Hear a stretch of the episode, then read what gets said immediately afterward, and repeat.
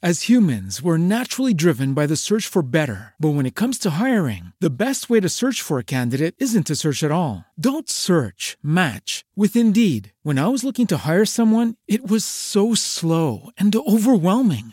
I wish I had used Indeed. If you need to hire, you need Indeed. Indeed is your matching and hiring platform with over 350 million global monthly visitors, according to Indeed data, and a matching engine that helps you find quality candidates fast. Ditch the busy work. Use Indeed for scheduling, screening, and messaging so you can connect with candidates faster. And Indeed doesn't just help you hire faster. 93% of employers agree Indeed delivers the highest quality matches compared to other job sites, according to a recent Indeed survey. And listeners of this show will get a $75 sponsored job credit to get your jobs more visibility at Indeed.com slash podcast. That's Indeed.com slash podcast. Terms and conditions apply. Every day, we rise, challenging ourselves to work for what we believe in. At U.S. Border Patrol, protecting our borders is more than a job, it's a calling. Agents answer the call, working together to keep our country and communities safe. If you're ready for a new mission, join U.S. Border Patrol and go beyond. Learn more at cbp.gov/careers. Naciónpodcast.com te da la bienvenida y te agradece haber elegido este podcast. Buenos días, Madresfera. Dirige y presenta Mónica de la Fuente.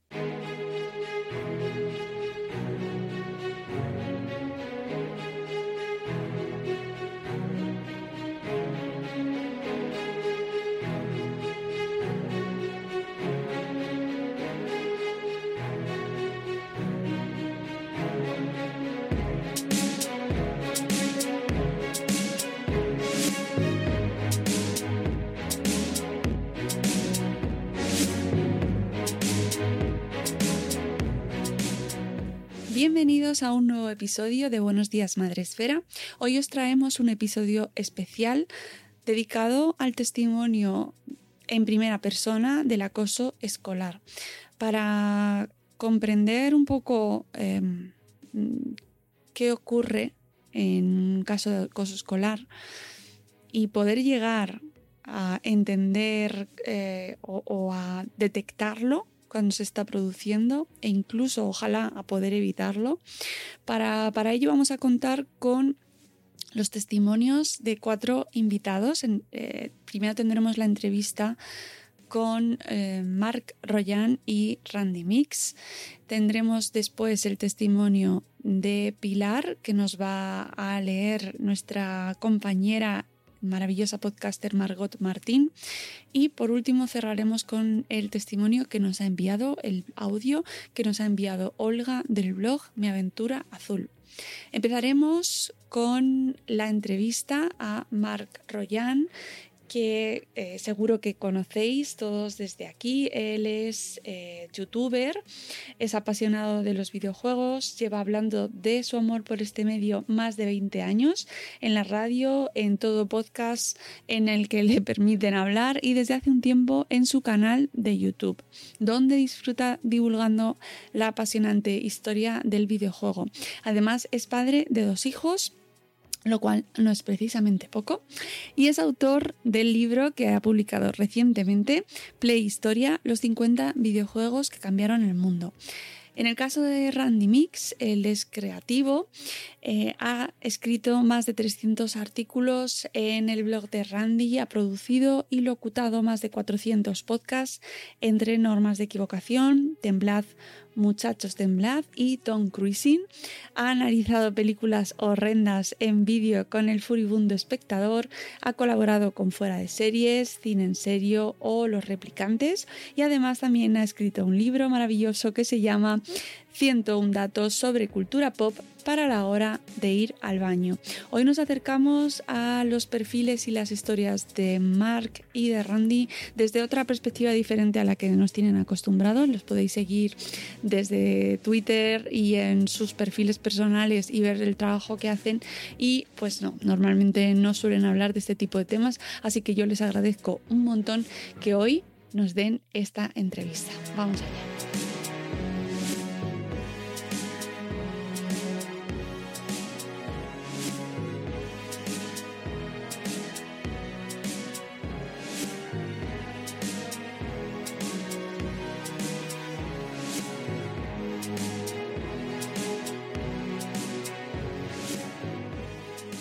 Tenemos con nosotros a Randy Mix. Buenas, Hola, Randy, ¿qué tal? ¿Cómo Muy buenas, estás? ¿qué tal? ¿Cómo estás? Eh, podcaster, podcaster, podcaster iba a decir, podcaster que podéis escuchar desde todos sus programas porque tienes mucho, ahora nos los vas a contar. Y al que tuve eh, el- pues el placer de conocer eh, gracias a nuestro otro invitado, que es Marc Royan, el FUNS. Buenas, buenas, Marc, ¿cómo estás? Muy, muy buenas, ¿qué tal? ¿Cómo estamos? Pues encantada de volver a charlar contigo. Eh, a, a Marc le conocimos hace año y medio ya. Como Sí. si fuera hace una vida. Jo. Me- me- Porque- Ahora me ha, me ha venido ahí como de repente. ¿Cuánto tiempo A hace que nos vimos? A mí es que da igual, todo lo que sea pre-COVID para mí se hace toda una vida. O sea que. Pues sí, nos vimos hace mucho, antes de que pasase la pandemia, con lo cual tiempo A. Y, y en el espacio Madresfera dedicado a los videojuegos, al mundo de los videojuegos y cómo conjuga eso con la familia. Y bueno, fue un placer conocer a Mark y desde entonces pues ya nos quedamos desde aquel momento, eh, la comida post-evento, Así- Randy sí, sí. y Mark nos quedamos con la idea ya así de repente de, oye, ¿por qué no hablamos un día en el podcast del acoso escolar? Y claro, como me- a mí, si me hacen esa invitación y esa oferta, mm, la cojo. Más tarde, más temprano, pandemia mediante, yo la cojo. Así que chicos, eh, bueno, antes para que la gente os conozca un poquito mejor, contadme un poco quiénes sois y que, un poquito de contexto para nuestros oyentes. Randy, Eh, bueno, ¿quién soy, no? Qué pregunta más eh, filosófica puesta así. No esperaba hoy venir a filosofar. bueno, Eh, bueno, sí, ¿quién soy? Me podéis encontrar en Twitter, arroba randymex. Tengo dos podcasts, Tembla Muchachos Tembla, donde leemos libros de pesadillas. Y otro que es Tom Cruising, donde analizamos las películas de Tom Cruise con invitados famosos, uno a uno y tal. Y vengo del País Vasco y por suerte vivo ahora en Madrid y estoy muy alejado de mi pueblo. Luego ahondaremos en esto, pero estoy muy contento de vivir aquí en la, en la gran urbe. Y además trabajas, eh, eres creativo, copy. So- bueno, soy copy, community manager, eh, donde me llamen, a- allí iré. Pero sí, trabajo con marcas bastante top de la cultura pop y estoy muy contento de haber encauzado, porque yo trabajé en su día para marcas de tuberías y cosas así, estoy muy contento de haberlo encauzado a eh, juegos de mesa, mm, eh, plataformas de streaming, ese tipo de cosas. Estoy mucho más, mucho más contento. Oye, y ahora sí enlazamos con Mark. ¿Cómo, cómo conocisteis Mark y tú? Ostras, pues eh, No en persona es posible que fuera en un programa de final de temporada de Game Over, pero por internet, yo que sé, hace una década y dos, dos décadas, no, sé cuánto. esto- Ya me acuerdo, ya me acuerdo. Sí, hombre, yo seguía tu blog. Es verdad. Y, y- y de hecho, tu blog, bueno, blog publicado cuando los, los egipcios estaban remozando las pirámides, porque vamos, Estaba escrito en pergamino aquel blog. sí, sí, sí. Y, y- y me acuerdo que hablabas de juegos muy guays como las, eh, las gemelas Olsen y todas esas. Y era muy fan y me acuerdo que comentaba, comentaba tu blog en algún momento del programa y una cosa llevó a la otra y, y- y míranos. Que por cierto, Randy, te veo muy viviendo a la madrileña, ¿eh? Te veo por ahí. Sí, Te veo sí, sí, muy- sí, sí, sí. Una forma de Eh, vivir, ¿eh? Ya te veo ahí bien, ¿eh? Esta- Estar en casa encerrado es libertad también. Eh, ¿Cómo todas duele eso, Mark? Yo, estoy es que- muy. Con mucha libertad, mucha libertad. Es que Por un momento me lo he imaginado ahí en una campaña y, joder, Madrid, que ver estoy en Madrid, Madrid. Sí, ¿sabes, sabes qué pasa? Es que ayer hice un tuit en contra de Madrid y se me echaron encima y digo, voy a hacer Ah. ahora la, la contra, voy a hablar a favor de Madrid para que parezca que estoy estabilizando el yin y el yang. Bueno, Es no te vas a encontrar a tu ex, ya sabes. Eso sí, eso, eso jamás. En Madrid no se puede, es imposible. ¡Qué gran argumento! Para... Eh, madre mía. No como en el resto de España, que os vais ahí topando con los ex Bueno, por todos ya- ya lados. sé- ya sabes que en Madrid, después de trabajar, nos tomamos una cervecita, que eso, en. Lugo, en Lugo nadie se toma cerveza, Exactamente, nunca. exactamente. Yo no sé ni qué es la cerveza, o sea, no sé de qué me hablas. Imposible. Aquí no ha Cuando llegado vi- eso. Cuando vienes a Madrid flipas y dices, pero bueno, pero este líquido, este líquido dorado, ¿pero esto qué es? Entre eso y el agua, que es lo Bueno, mejor del mundo. Eso es verdad, ¿eh? eso sí que Bueno, es innegable. Eh, agua- agua- esto es agua, está en botella, pero es agua de Madrid, ¿eh? O sea, Hombre, cuidado. maravillosa. Estoy con fuerza hoy. Bueno, después de este momento humorístico, por favor, Marc, devuélvenos a- al mundo real. Eh, a buenas voltarrimas. eh, sí, sí, eh, que has sido tú, es- eres el culpable de meternos en, de repente en este embolado. Yo quería que nos contases, aunque habrá gran parte de la audiencia que ya te conozca, pero ponnos un poquito de contexto para saber quién eres y... ¿Quién soy? Sí, ¿De dónde vengo? sí. Eh, pues eh, bueno, yo empecé pues eso haciendo podcasting, mucho podcasting. Bueno, entonces llamamos radio, pero se ve que radio no era radio, que era podcasting. No entremos- batalla, ¿no? Por favor, que veo que vienes hoy dispuesto a entrar en todos los jardines. Bueno, ¿Por qué, Marc? no sé. Pues eso, yo, yo empecé haciendo podcasting, no le llamamos podcasting, da igual, da igual como le llamásemos. Éramos viejos, somos viejos. Somos, Eh, Y ahora, pues, eh, pues básicamente hacemos, hago cosas de, de- de- de los, de los youtubers, de los twitches, eh, publico en alguna revistilla donde me dejan todo, el- todo alrededor orbitando pues a, mi, a esta pasión que he descubierto hace unos años, que es la divulgación de la historia del videojuego y, y demás. ¿no? Ahí donde me dejen, si es que donde, donde pueda, eh, en el Instagram, en el Twitch, aquí, donde, donde tú me dejes un rinconcito, yo me voy ahí y me pongo, me pronto ahí mi paradita y explico mis cositas. A mí donde me dejen. Pero, bueno. pero Marc, Marc, el libro, hombre, promociona el libro. Exactamente, te iba a decir que tienes un Eh, libro que acabas de sacar. Bueno, hace unos mesecitos. Libro, libro enciclopedia, libro eh, librazo. Esto va perfecto, tío. Este libro es una maravilla. Ostras. No por, Pesas. Es no por enorme. su contenido, no por su contenido, un kilo y medio, cuidado, kilo y medio de conocimiento. Eh, es fantástico para hacer unas, bueno, ejercicio, te levantas por la mañana, haces unos ejercicios sí. arriba, abajo, te lo pones al suelo para hacer abdominales, flexiones, todo eso que yo no he hecho en la vida, pero hay gente que lo hace. Hay gente que es muy rara en el mundo y se dedica a, hacer- a sudar queriendo. Es una terrible esto. Eh, sí, Play Historia, un libro. Si os interesa la historia del videojuego, comprad mi libro. Eh, está muy bien de precio y haréis feliz a un personajillo como yo.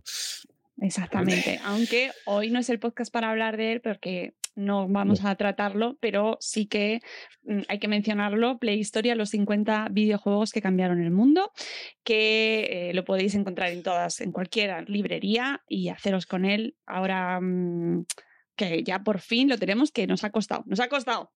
Marc. Sí, cuatro añitos y pico ahí, Bueno, que no sé, un parto a la burra. Las cosas llegan cuando tienen que llegar. El caso que ya, ya estamos ubicados, ¿vale? Ambos trabajáis, eh, estáis mucho en redes.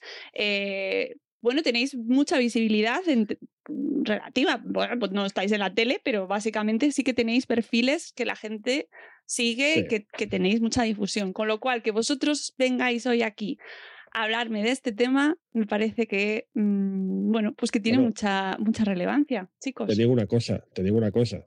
Te digo una cosa que habéis visto, los que no nos conozcáis y los que nos co- conozcáis sí, habéis visto nuestros perfiles, habéis visto nuestras aficiones, habéis visto lo que nos gusta, habéis visto de dónde venimos. Oh, vaya. Qué Vaya, casualidad. qué casualidad, ¿no? Que oh, vienen a hablar de bullying estos chavales con estas aficiones tan comunes.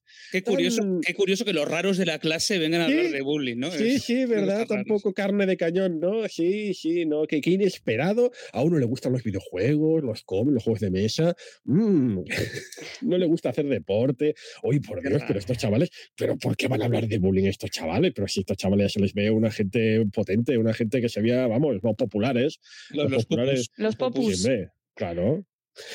Vamos al meollo, chicos. Venga. Sí, sí, em, perdón. esto que habéis hecho ahora mismo, por ejemplo, Marc, ¿esto quiere decir que, em, que vuestras aficiones tuvieron que ver o que eh, consideráis que la manera en la que erais eh, tuvo mucho que ver en vuestra vivencia y ahora me vais a contar cada Sí. uno lo que habéis vivido?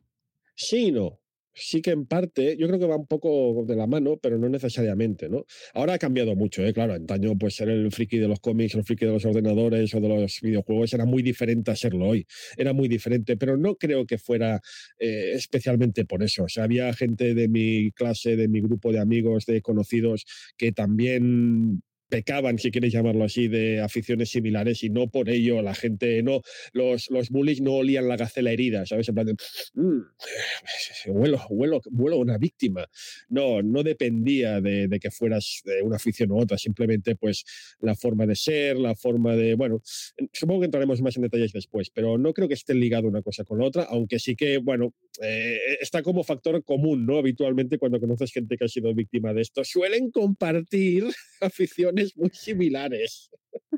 Bueno, eso, con eso nos quedamos. Randy, ¿quieres eh, contarnos tú? Sí, sí, claro. Yo, yo, es que en mi caso, eh, la, la, mayoría de la nerdez, digamos, eh, llegó a posteriori, porque yo precisamente no quería meterme más en la mochila, ya más de lo que tenía. Sí, me gustaban mucho los tebeos, pero me gustaban los mortadelos, que eran como más eh, factibles y más eh, normales, digamos. Luego Marvel y todo esto llegó después. Y videojuegos mis padres no me dejaban tener. Y entonces lo que me gustaba era el cine. Me gustaba el cine de manera muy obsesiva, pero claro, no haces bullying a alguien porque le gusta el cine. Eh, es, una, es una afición bastante común, quizá no al nivel que yo la disfrutaba, que podían ser tres, cuatro pelis al día, porque era mi forma de pasión. Era como, mi vida es una mierda, me voy a centrar en el cine que por lo menos me ofrece algo que, que, no es esto del día a día. Yo era por mi personalidad y no lo tengo duda. Yo tenía una personalidad que creo que además eh, como que era de la pescadilla que se muerde la cola. Como que yo tenía una personalidad un poco... Mmm, eh, no quiero decir repipi, no, no, no quiero decir pedante, eh, pero quizá era una personalidad de, de, listillo o de sabelo todo, el, el, el, número uno de la clase, el ojillo de la profesora y que sabía todas las respuestas. Y me encantaba saber todas las respuestas y sacar dieces de todos los exámenes, claro. claro. Eh, porque ya que lo sabía, pues lo sabía. Pero eso lleva a que te cojan rabia.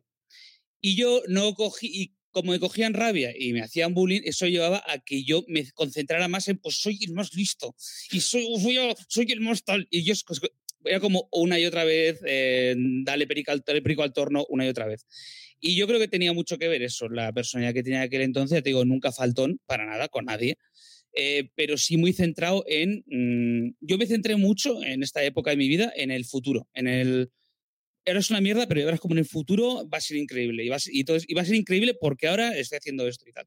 Pero luego te das cuenta de que obviamente no tendría que ser así, que tu personalidad no tendría que llevar a esta gente. En mi caso sí que creo que olía un poco la gacela herida, ¿eh? pero en mi caso el problema es que la gacela herida era yo, siempre. Entonces, era, yo creo que en mi colegio era el único que todos los cursos de manera sistemática decían, ah, mira, el, el, el pringao. Y, y, yo llegué a suspender exámenes a posta. O sea, yo llegué a sacar ceros para decir a ver si así me integro.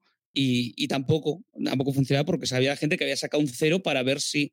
O sea, era una cosa muy, muy tremenda. Y al final eh, no sabes quién eres y es un poco jodienda. Entra como en un momento como muy duro de repente, ¿no? Pero, pero es verdad. Al, al, final llega un momento en el que no sabes muy bien ni quién eres, ni como que te anulan la personalidad.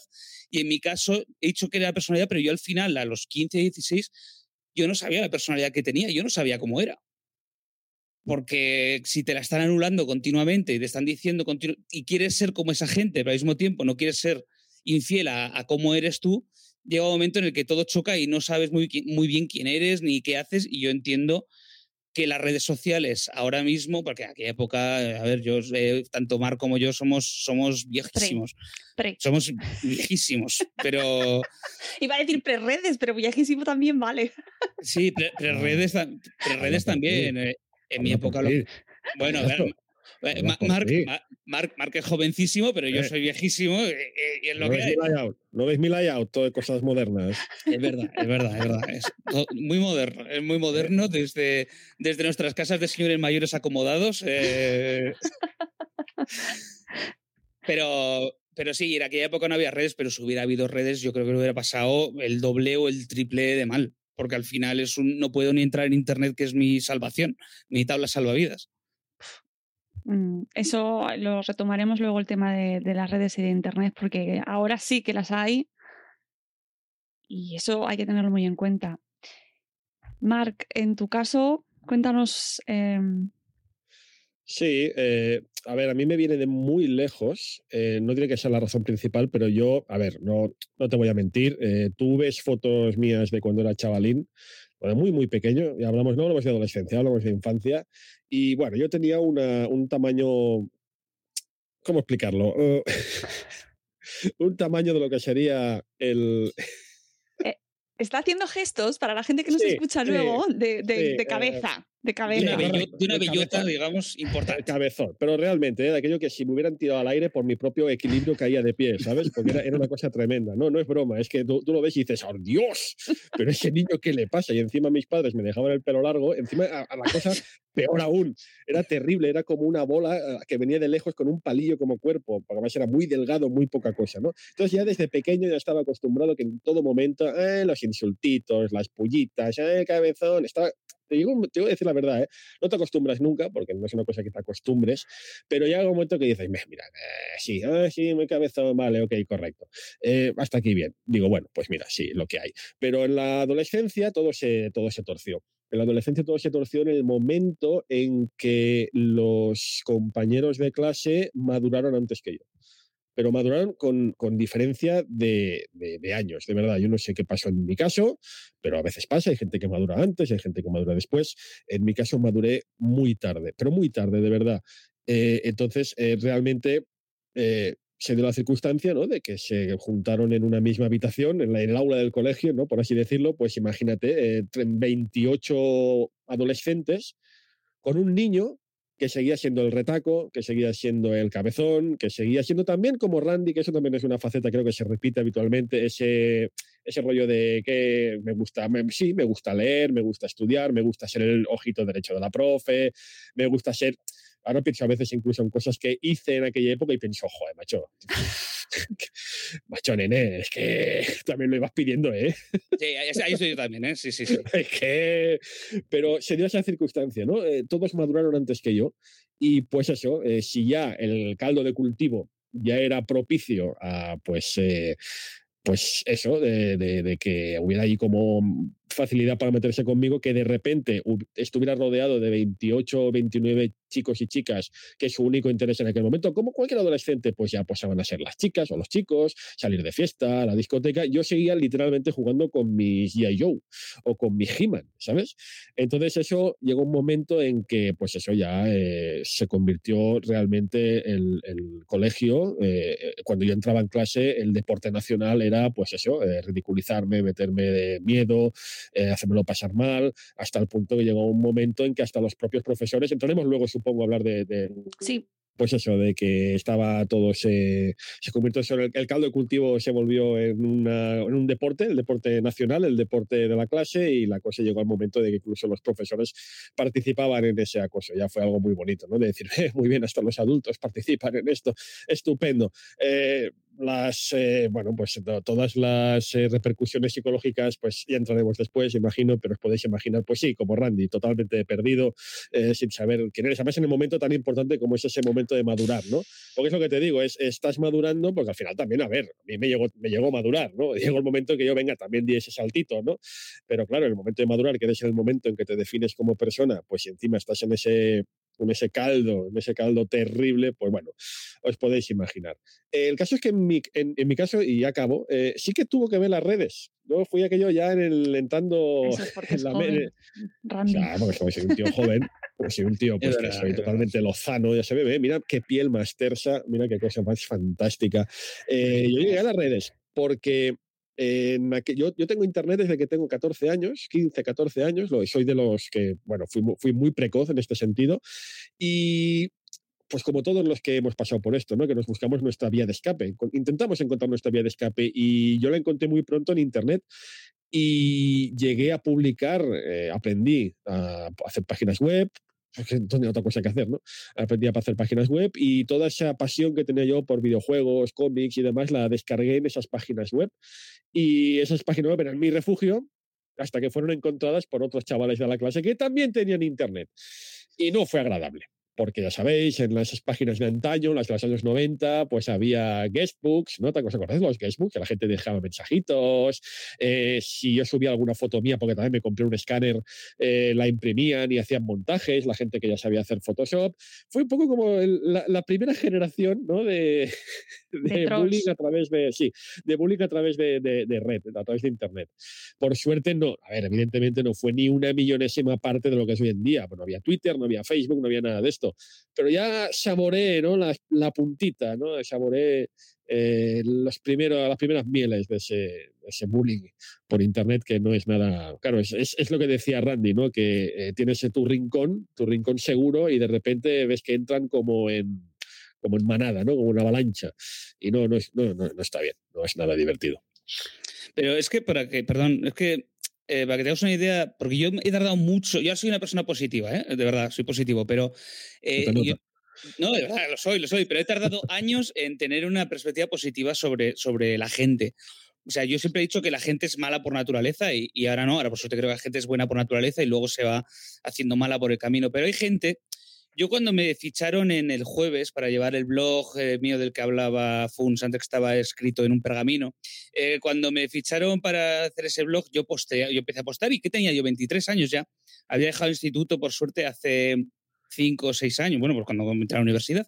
Y entonces empecé a escribir y tal, y eran posts donde daba rienda suelta, era mi trabajo, de poner posts donde daba rienda suelta a todo lo que llevaba adentro, que eran pues una sarta de tonterías eh, enormes. O sea, toda la cultura pop más más chusca, yo siempre he sido muy apasionado de eso y pues escribía, la veía, también lo pasaba muy bien y empecé a tener una comunidad y me empecé a sentir muy seguro en ese sitio. Hasta que un día llegó un comentario de un tío que no sé cómo pilló que esa persona era yo porque no eh, tenía mi nick, eh, no pasaba mi foto en ningún lado y el comentario, y yo sé que estaba hecho solo para hacer daño, no me lo hizo, bueno, me lo hizo un poco. Eh, el comentario es simplemente de dopato. De dopato es como me llamaban en el instituto porque yo aparte de Mm, tener unas gafas de culo de vaso, aparato en los dientes, mm, ser, como he dicho, el, listillo de turno. Eh, tengo un defecto de nacimiento, que yo no es un defecto, para mí es una cosa como natural, que es este dedo le tengo, eh, le tengo como doble, ¿vale? Simplemente yo a tener seis dedos y se quedó así, se quedó en un dedo que viene muy bien para jugar a la consola y... Pero te conozco de hace 20 años y no me había dado cuenta de esto. Pues pues sí, imagínate. Y tardé, yo tardé mucho en decirlo en oh. redes, después de que 20, no, 28, 29 años tardé en decir, oye, mira, tengo esto por miedo a que me dijeran. Y la gente, cuando lo puse, no sé, fue en Instagram o en todos los comentarios fue de, pues es la hostia ese dedo. O sea, es que es un dedo increíble y es, un, dedo. Es poder tener ese dedo. Es un, es un dedo. Para Canfield lo veas, para Canfield es, vamos. O compáramelo, ¿eh? O sea, es, es, un, es un Para según, que, para según qué torneos de juegos de lucha no te dejan entrar con eso. claro, claro. Sí.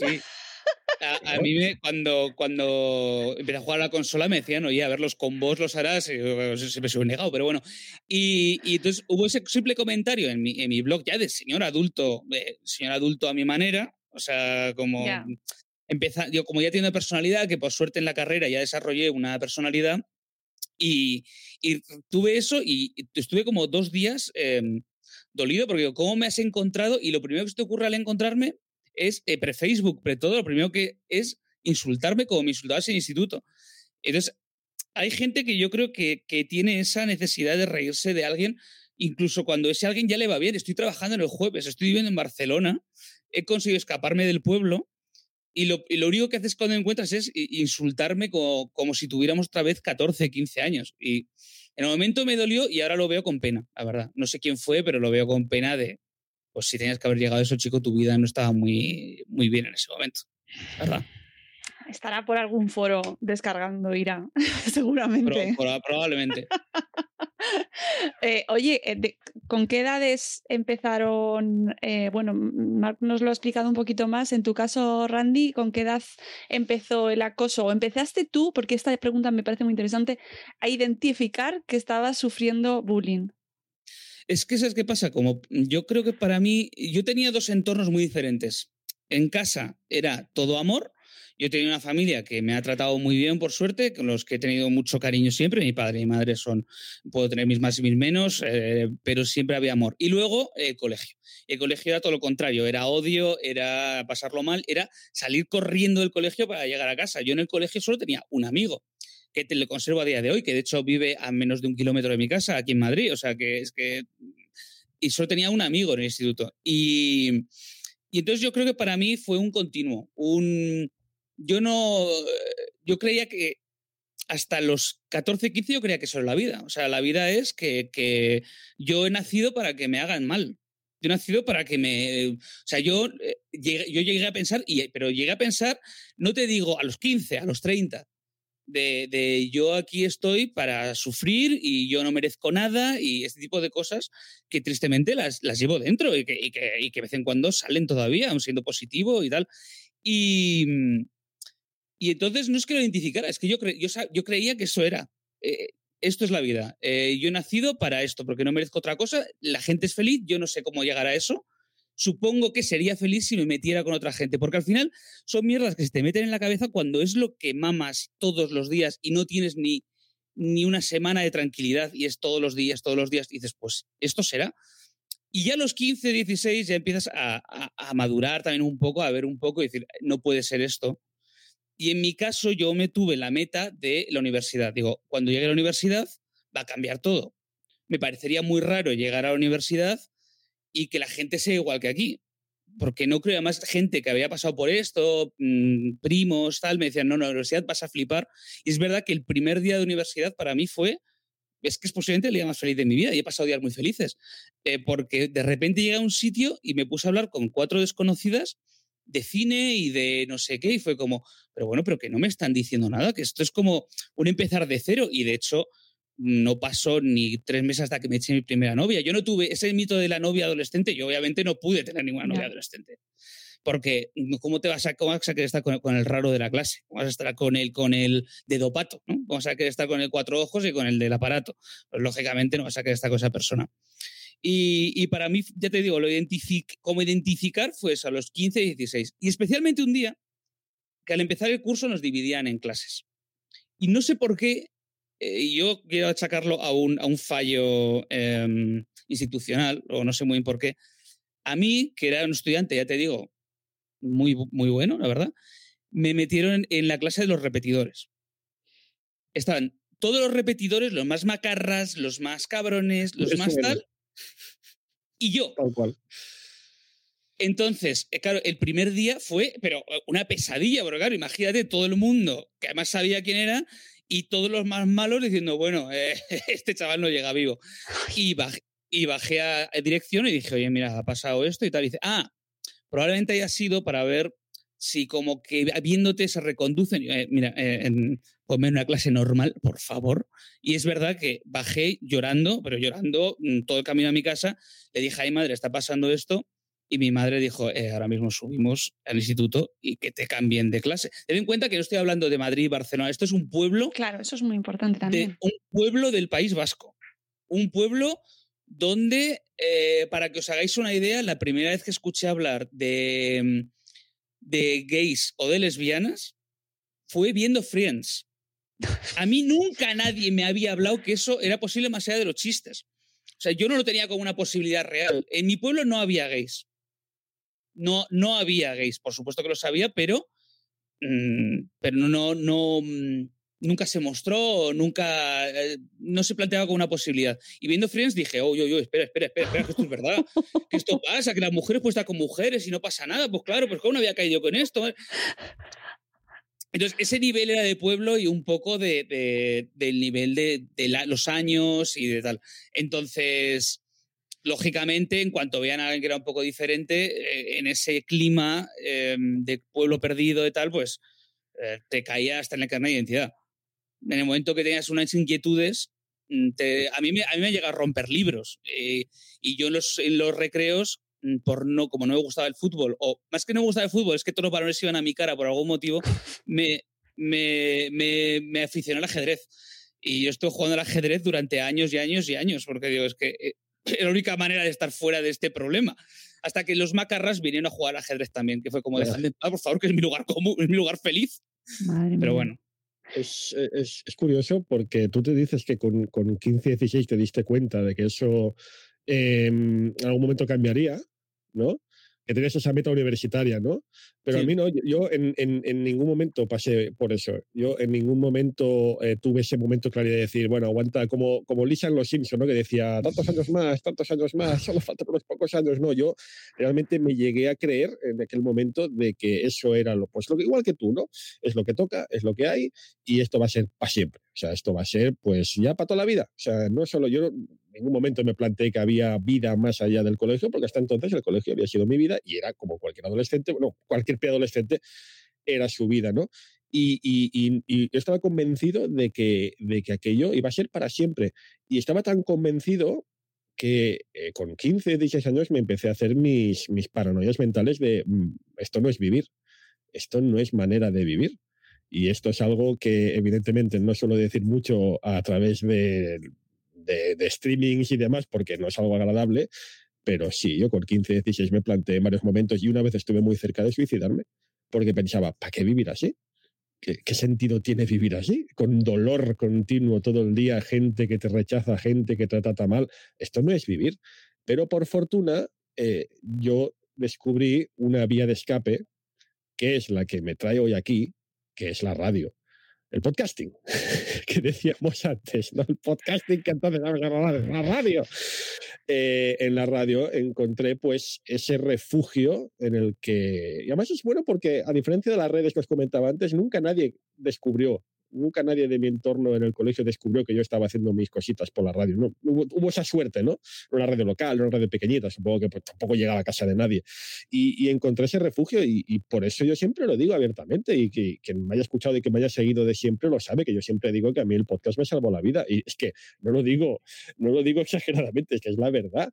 Eh, a mí la radio me salvó la vida porque si no, es que yo estaba convencido con 16 años que mi vida iba a ser eso, yo me imaginaba, con, te lo digo verdad, ¿eh? me imaginaba con 80 años, pues eso, diciendo, bueno, pues ya está, he llegado a los 80, toda mi vida ha sido una mierda, no he sido más que maltratado, y nada, pues ahora toca morirse, ya está. Entonces pensaba, ¿para qué esperarse a los 80? Ya acabemos esto más rápido, acabemos de una vez, ¿no? Pero la radio fue la que me permitió ver, pues eso, que había algo más allá afuera, ¿no? Y había algo que era apasionante, era algo guay, y era algo en el que incluso yo, no sé si habéis notado, queridos amigos, que yo tengo un pequeño deje al hablar. un pequeño, un pequeño saseo que nunca has mencionado cuando se quieren meter conmigo. Nunca, en absoluto. La gente es muy, muy, muy, muy, muy fiel, muy buena. Pues este saseo no me demostró, no, es que incluso teniendo, fíjate, alguien como tú que tiene un defecto en el habla, no lo veo un defecto, pero entonces lo planteaba así. Me hacían ver que era un defecto los demás, ¿no? Eh, digo, si, si yo puedo estar aquí en la radio con este problema en la voz, y no solo no hay ningún problema, sino que incluso la gente le, le da la bienvenida, lo acepta de buen grado, y oye, y, y, te dan ese rinconcito para ti en el que puedes hacer tus cosas, perdón, y compartir tu pasión con los demás, pues oye, luego ya también, como Randy llegó a la universidad, y la universidad también el primer día fue como, eh, me estáis diciendo que me han metido en una escala. Yo me metí en la clase, yo me acuerdo, ¿eh? meterme en la primera clase, 90 personas. Yo digo, guau, si 30 ya me daba miedo, imagínate 90, esto va a ser un despiporre. Me sientan al lado de alguien y ese alguien me pongo a hablar de videojuegos. Y yo, pero ¿cómo?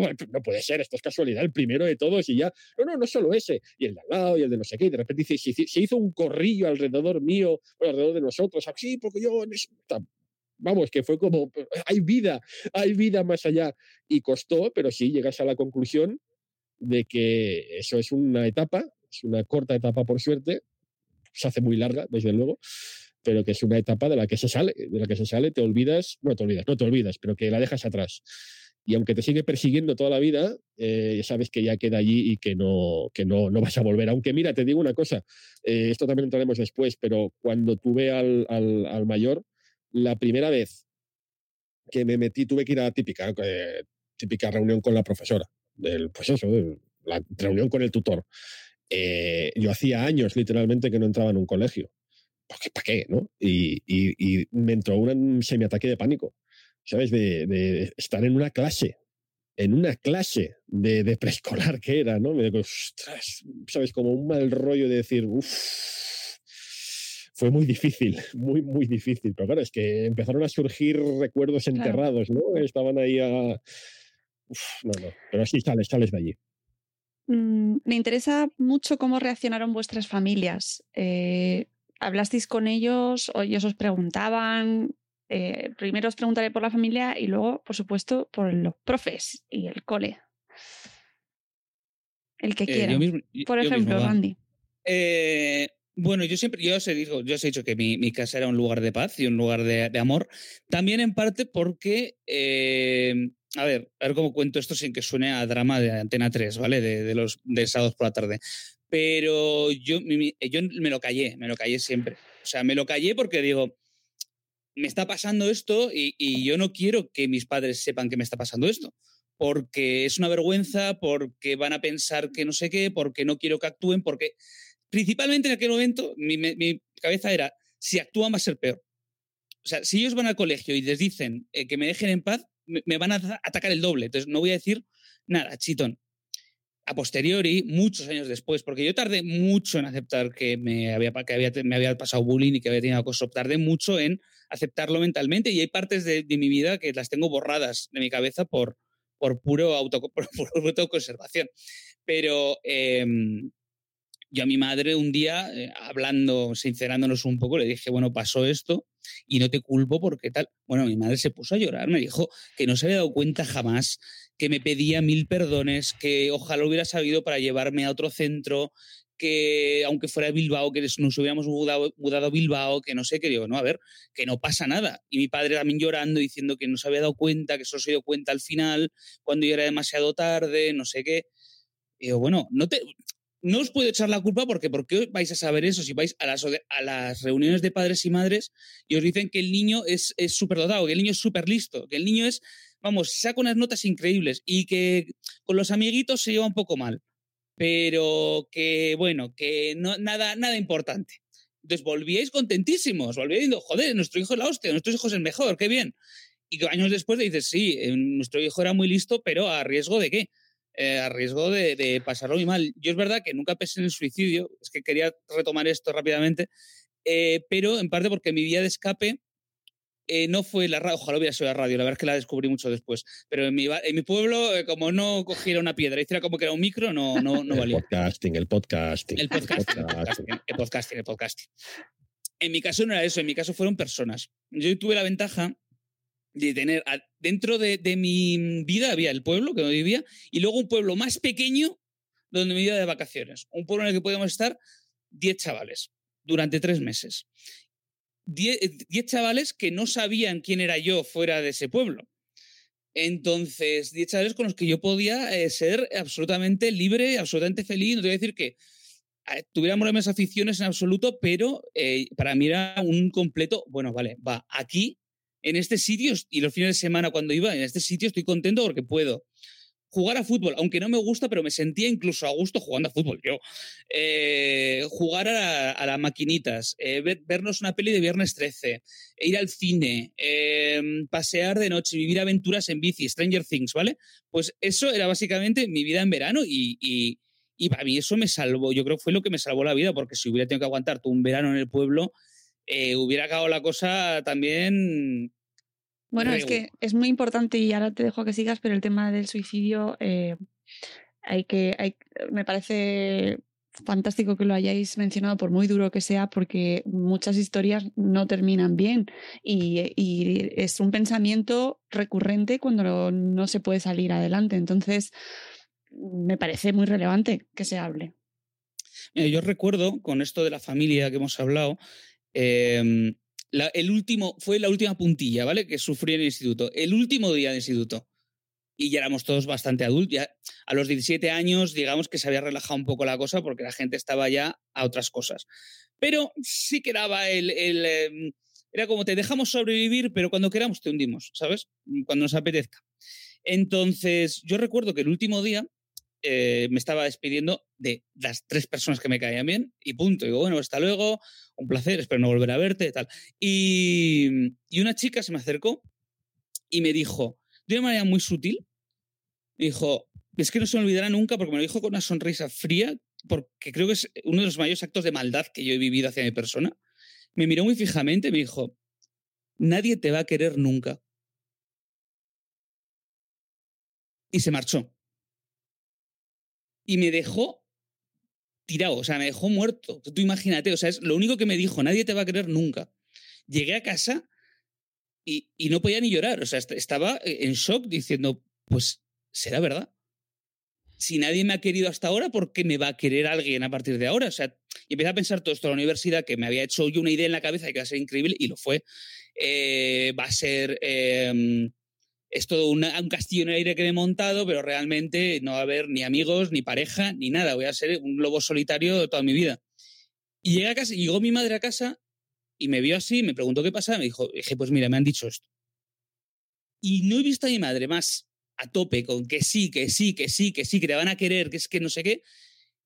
Y digo, joder, em, y a partir de ahí para arriba. Entonces, que tu madre te diga que sí, tío, o sea, que es que merece mucho la pena y algún día alguna chica se dará cuenta y, y, y bueno, que sí, que se dieron cuenta, por suerte.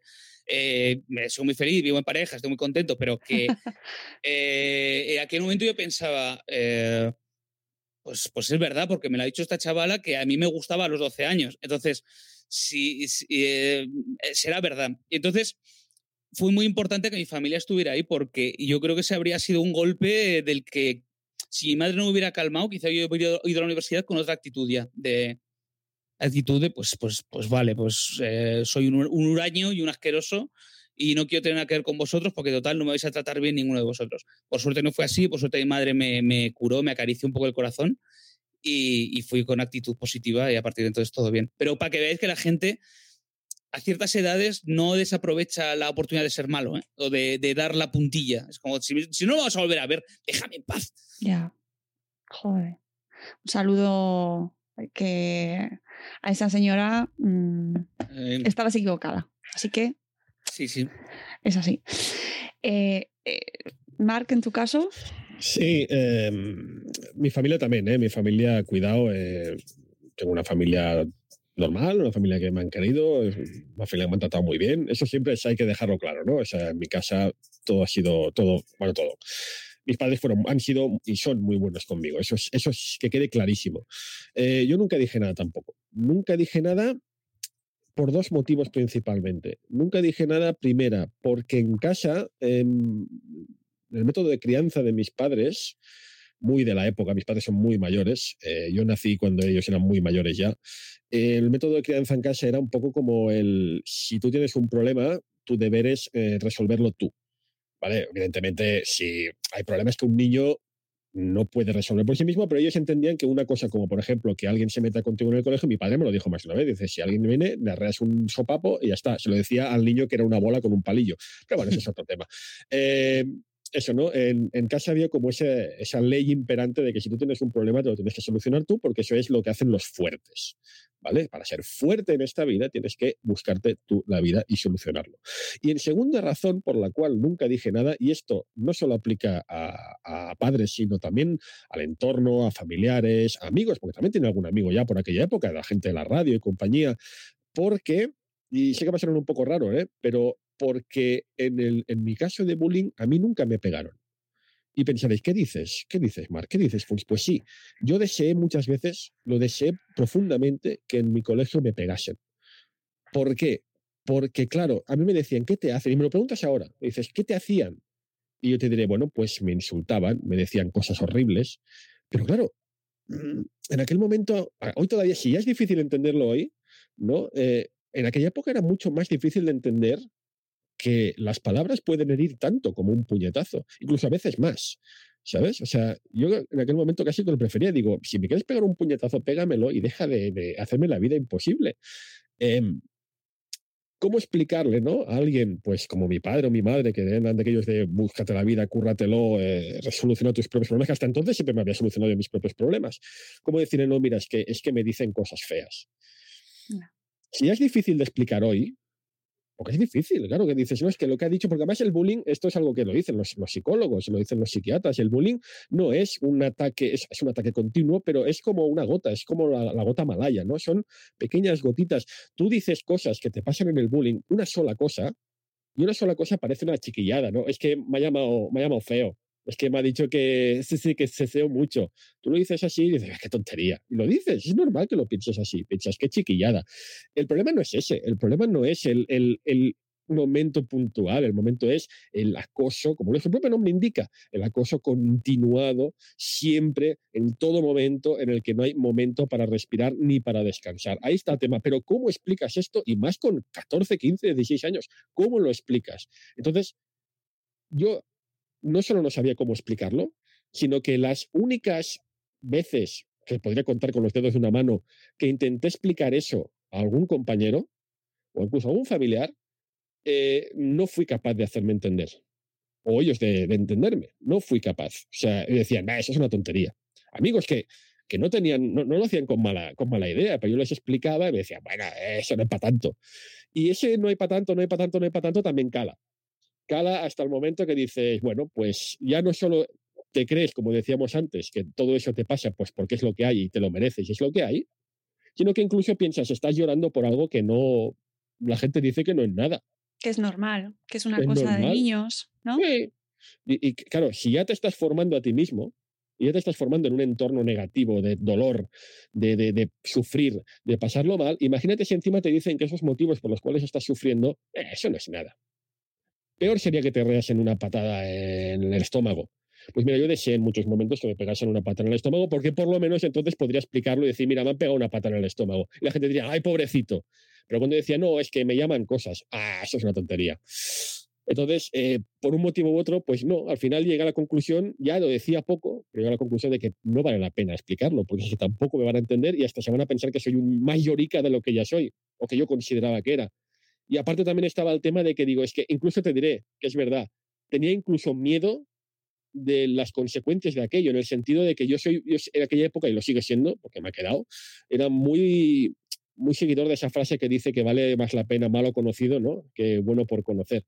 Y yo, por ejemplo, mis padres, en los pocos momentos que hubo de, de intentar atajar eso, porque saben que ahí pasaba algo, eh, me decía, por ejemplo, cambiar de colegio, ¿no? El clásico, pues te cambiamos de colegio. Y pensaba, no, no, no, no, cambiar de colegio será peor porque el otro colegio será igual, pero no lo sabré por dónde me salen, porque serán desconocidos. ¿eh? Ya que menos aquí los tengo calados. Si veo uno al fondo del, del pasillo, ya no voy al pasillo, eh, doy un rodeo, doy una vuelta. Eso será te territorio desconocido. O sea, que ya incluso por miedo a lo que se pudiera hacer, ya decía, ya no, no digo nada.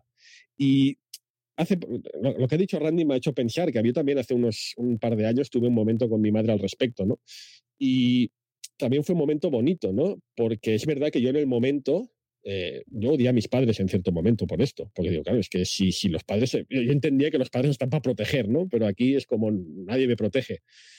Eh, pero años más tarde hablé con mi madre y efectivamente le dije, mira, eh, porque me decía, yo sé que lo pasaste muy mal de joven, no supimos verlo, no supimos reaccionar. Y le dije, mira, eh, tú no tuviste la culpa. Y se lo dije así, ¿eh? dije, tú no has tenido la culpa de que tuviera una juventud, una adolescencia de mierda. No, no la has tenido tú, no te culpes por ello, no te acuses de ello. Los culpables son otros, son aquellos que estaban allí, que eran los que estaban haciendo los insultos. Tú no hiciste ningún insulto, tú dentro de tus posibilidades, dentro de, de cómo éramos en mi entorno familiar, intentaste hacer algo.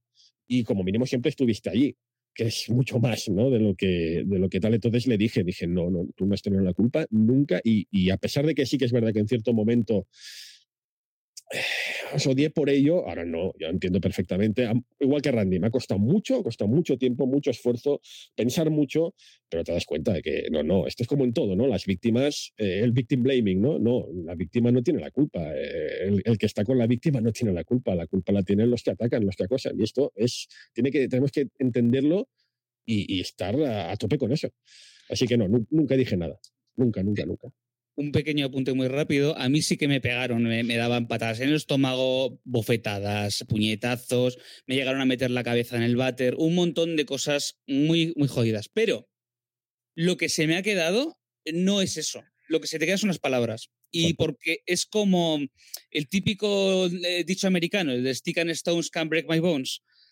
Eh, o sea, sí, tú me puedes pegar y me vas a poder romper los huesos, que no me los rompieron, ¿eh? no llegaron a ese punto.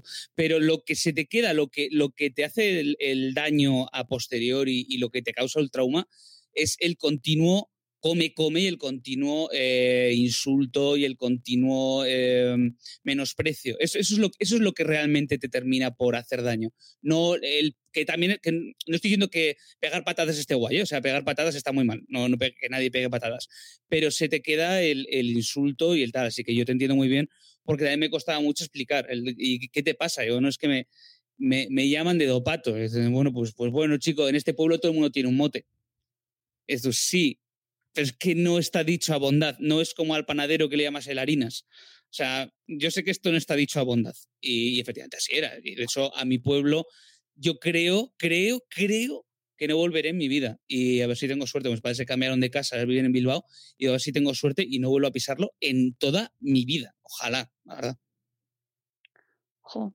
Eh, ¿Qué pasó con el cole? Porque mmm, entiendo que es, un, es, es el entorno en el que sucede todo Y esos profesores, esa institución, eh, tiene que detectar que eso está pasando, chicos.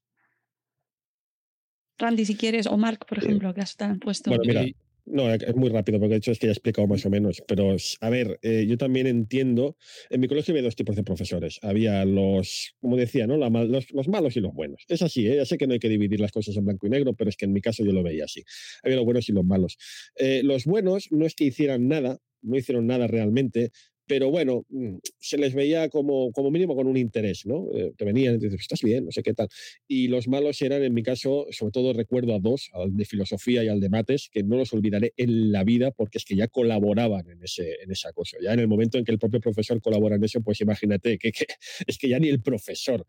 Eh, en el tema de los buenos, yo defiendo a estos buenos, por definirlos de alguna manera, ¿eh? estos buenos no les tengo ningún rencor, ni culpa, ni acoso, ni, ni nada de este sentido, porque entiendo, y esto sí que lo, lo, lo, entiendo perfectamente, porque como tengo dos niños en edad escolar, eh, acudo mucho a este tipo de eventos cuando montan eh, reuniones, charlas sobre el bullying y, y, sé que ahora hay una formación, sé que ahora hay eh, cursos, hay, o sea, que un profesor que no que no actúe en estos casos es porque no le da la gana, porque tienen formación, tienen estudios, eh, saben lo que tienen que hacer, hay guías de qué hacer en caso de, bien claras al acceso de todo el mundo. En aquella época no. Entonces, mm, no voy a tener rencor a estos profes buenos, por así decirlo, ¿no? Pero los malos sí, a los malos los recuerdo que, vamos, con, con una inquina de, de, de, unirse, ¿sabes? estás en una clase, en una clase que se supone que tiene que la gente que guardar silencio, ¿no? Que tiene que estar atenta a, a, a lo que está pasando eh, la, la, clase se ve interrumpida por una burla hacia mí, clarísima, y no solo el profesor no pone orden, no solo pone niños quietos, silencio, sino que se une, ¿sabes? Es como, bueno, pues ya apaga y vámonos, ¿no? Ya Entonces, en ese momento, ¿qué sucedió?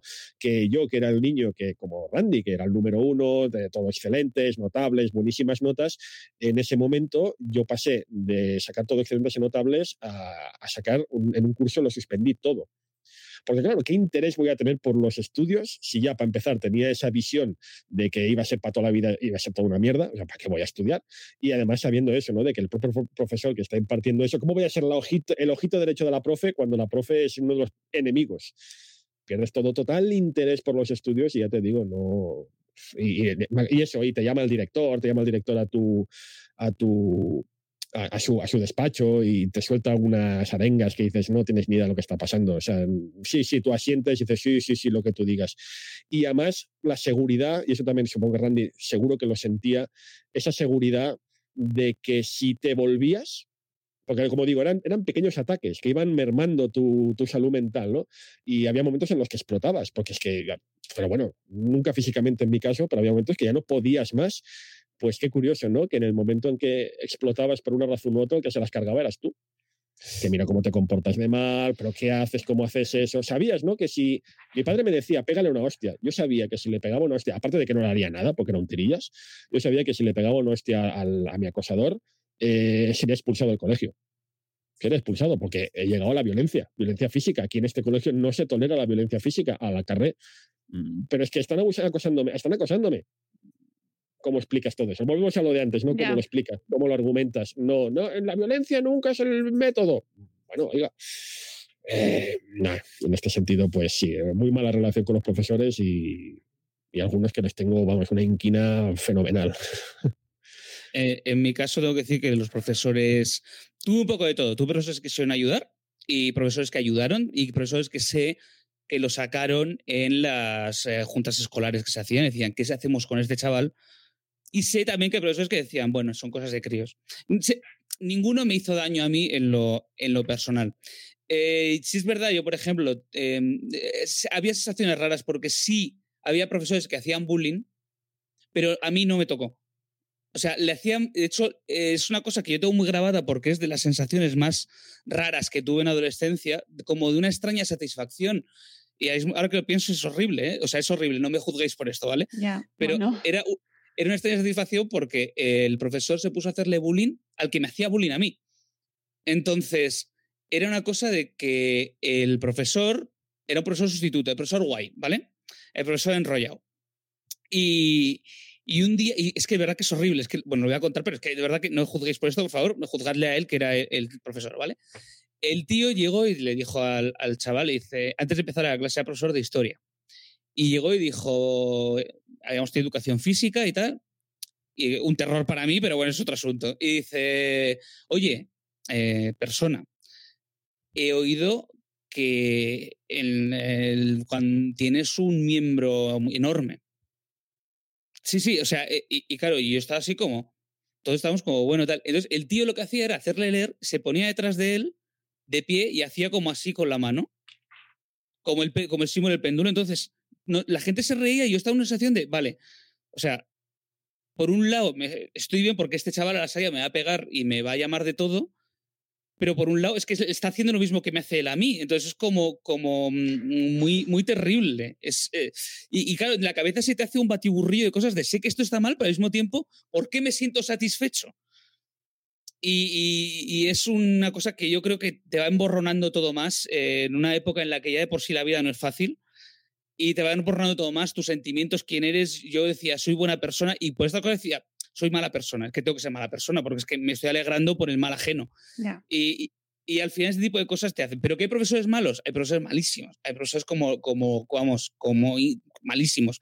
Por suerte hay otros profesores muy buenos, profesores que después de clase te preguntan si te pasa algo, que están ahí para ti. Eh, yo recuerdo a un profesor de música e historia, se llama Juanto, que para mí es el mejor profesor que... El gato, sale por aquí Sí. el mejor profesor, el mejor profesor que, que yo he tenido nunca, la verdad. Era un señor que siempre se preocupó, siempre que hubo un insulto en clase, mm, expulsó a la persona, eh, llegó a suspender a gente por eso y yo le tengo en, vamos, en un altar a ese señor por lo que hizo por mí. Y quiero decir que hay, en algunos colegios no, pero en otros hay salida y si alguien está pasando por esta situación, que lo intente. Yo, lo, yo fui a donde el director a decírselo y me pasó lo mismo que a Mark. Eh, cuando, no, hombre, es que in- in- intenta aportarte mejor, intenta socializar más. Y yo, ¿pero ¿cómo intenta socializar más si me pegan y me insultan? Decía, no, inténtalo y tal, y no sé qué. Y, y sí llegó, y sí llegó el momento de, de, mm, de eso, de, de que yo un día explotar físicamente, porque a mí sí me pegaban físicamente, entonces al final eh, explotas físicamente también. Y a fuerza de pegarme, pegar yo. ¿Y qué pasó? Que al que le salió la bronca fue a mí. ¿Cómo lo haces tú? Con lo, pues con lo listo que eres y con lo mm, pacífico que eres, ¿cómo es que de repente has empezado a pegar a alguien? Pues porque llevo siete años aguantándome. O sea, hay un chaval, el chaval este precisamente de toda esta historia, el profesor, ¿qué tal? Este chaval estuvo a punto de matarme. Había un puente en mi, para llegar a mi calle, me puso contra las barreras del puente como la mitad de mi cuerpo para tirarme al río y la otra mitad en, en la calle. Y yo de aquella me libré porque le pegué una patada, no sé muy bien dónde, se quedó dolorido y me pude salir corriendo. Entonces, no voy a hacerme amigo de esa persona. Por más que se empeñen, no voy a hacerme amigo de esa persona. Y, y esas, y ese tipo de situaciones no funcionan. Y tampoco funciona el, pues devuélveles. Claro. Porque si les devuelves, no marcas territorio, como dicen en Twitter a uno. Dicen, no, hombre, no. Tú le pegas al que te pega y marcas territorio. No. Tú pegas que te pega y mañana viene con otros tres. Y vas a acabar, y eso va a acabar mal. Y es una espiral de, de daño para todos que va a acabar muy mal. Eh, sí, en, Twitter luego lo tenía apuntado para el final eh, porque eh, tengo la sensación de que hemos evolucionado muy poquito y pese a que nuestra burbuja puede parecer que sí, sí, que se pega, que está mal pegar y tal, luego de repente aparecen discursos de no, tú lo que tienes que hacer es pegar tú antes para que no te pase a ti.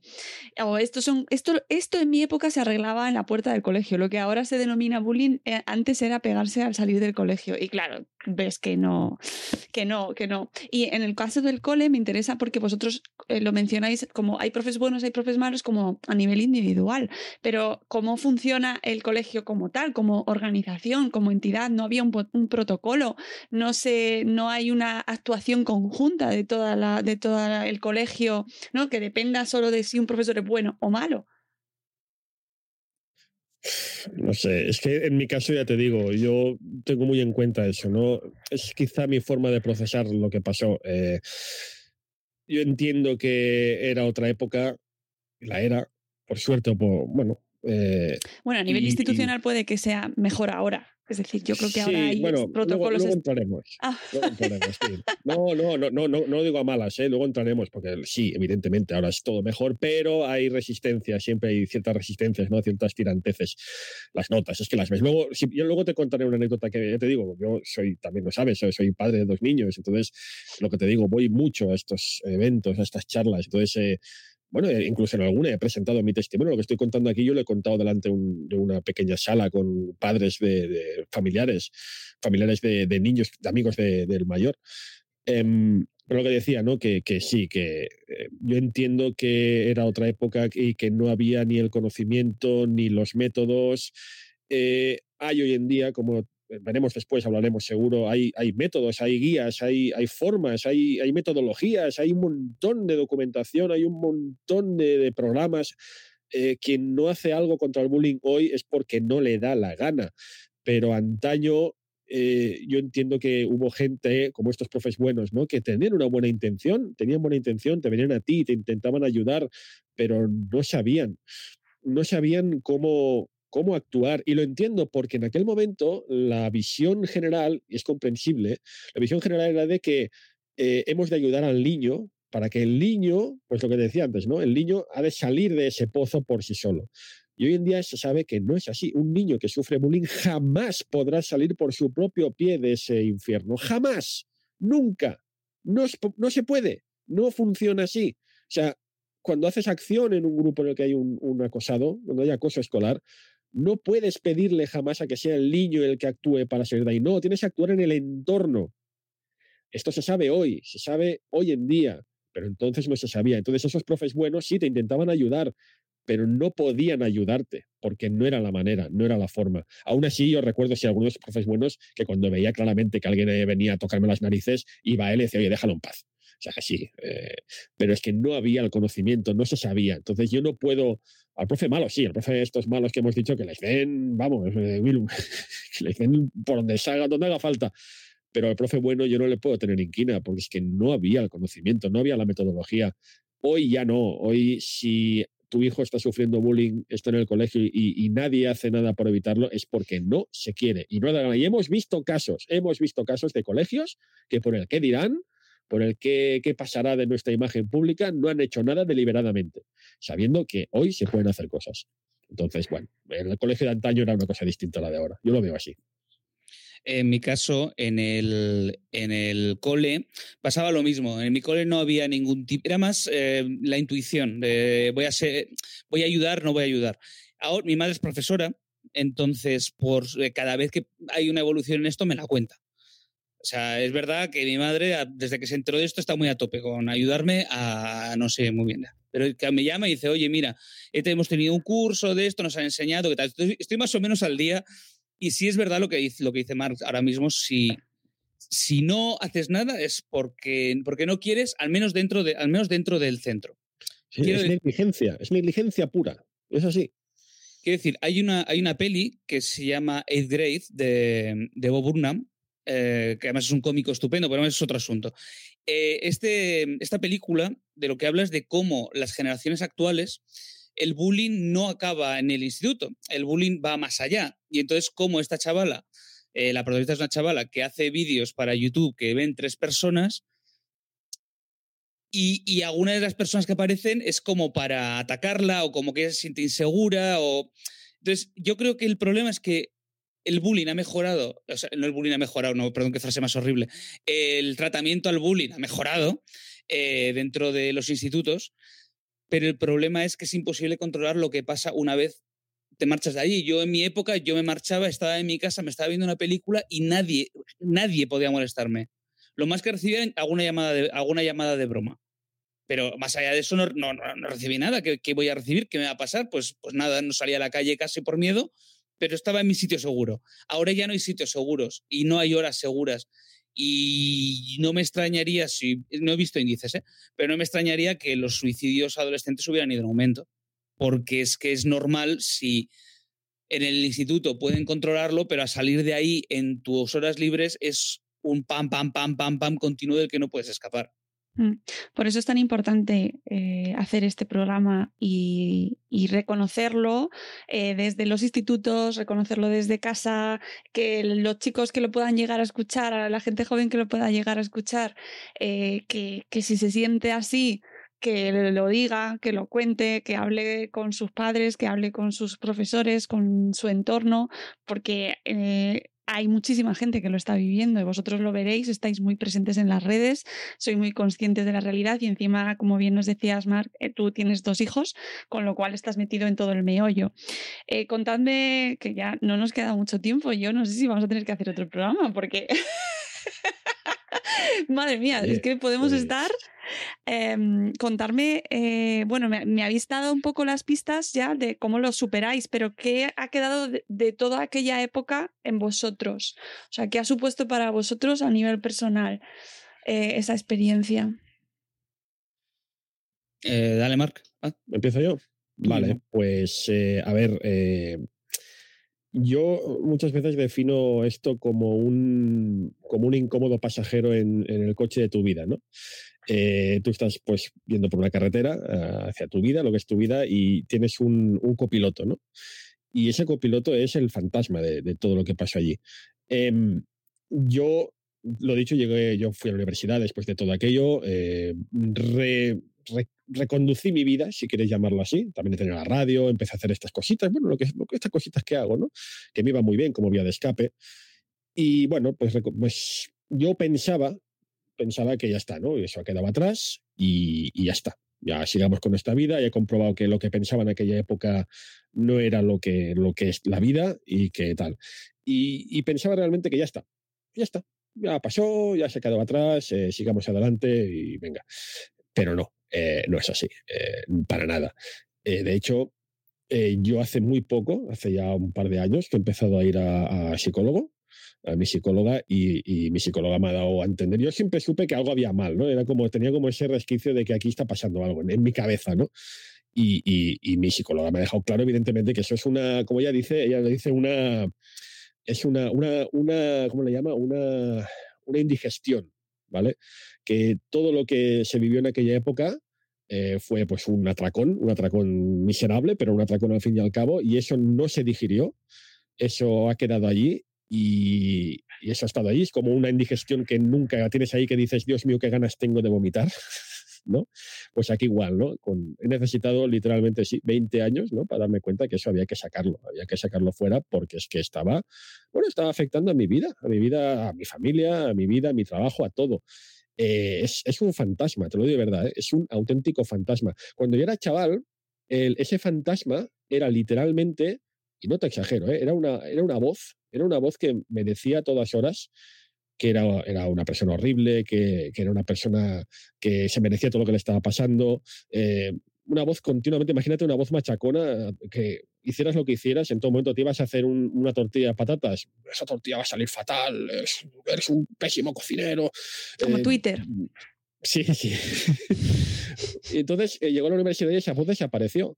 Y yo pensaba lo que te decía, ya está, ¿no? Pero no, ese, ese, ese fantasma, esa voz desapareció, pero el fantasma seguía como ese copiloto que está a tu lado y va como el volante, ¿no? Va, eh, gira a la derecha, gira a la izquierda, va guiando, va guiando tu vida, la guía. Ese fantasma sigue guiando tus pasos. Y lo guía en, en, casos, por ejemplo, ¿cómo guía un fantasma del bullying a tu vida? Y es normal, ¿eh? porque es que es lógico. ¿eh? Tú estás en un proceso madurativo, esto también lo he dicho, no he aprendido todo gracias a mi psicólogo, que es un, que es un amor. Eh, te, te, hace entender, te hace entender que en el proceso madurativo, pues eso, ¿no? Tienes ese, ese fantasma. ¿En qué cosas te guía? Pues, por ejemplo, eh, una cosa que es que estoy convencido que todo lo que voy a decir, Randy le va a sonar muchísimo, porque es que con gente que ha pasado por lo mismo, te lo dicen, dicen, sí, sí, es que tal cual. tienes esa constante no es vocecita porque ya no es vocecita, pero esa constante sensación de que nunca nada de lo que hagas será suficiente. Nunca. Puedes hacerlo, o sea, tienes una necesidad de perfección total porque todo lo que no sea perfecto, sabes que, bueno, que, que, que, no está bien.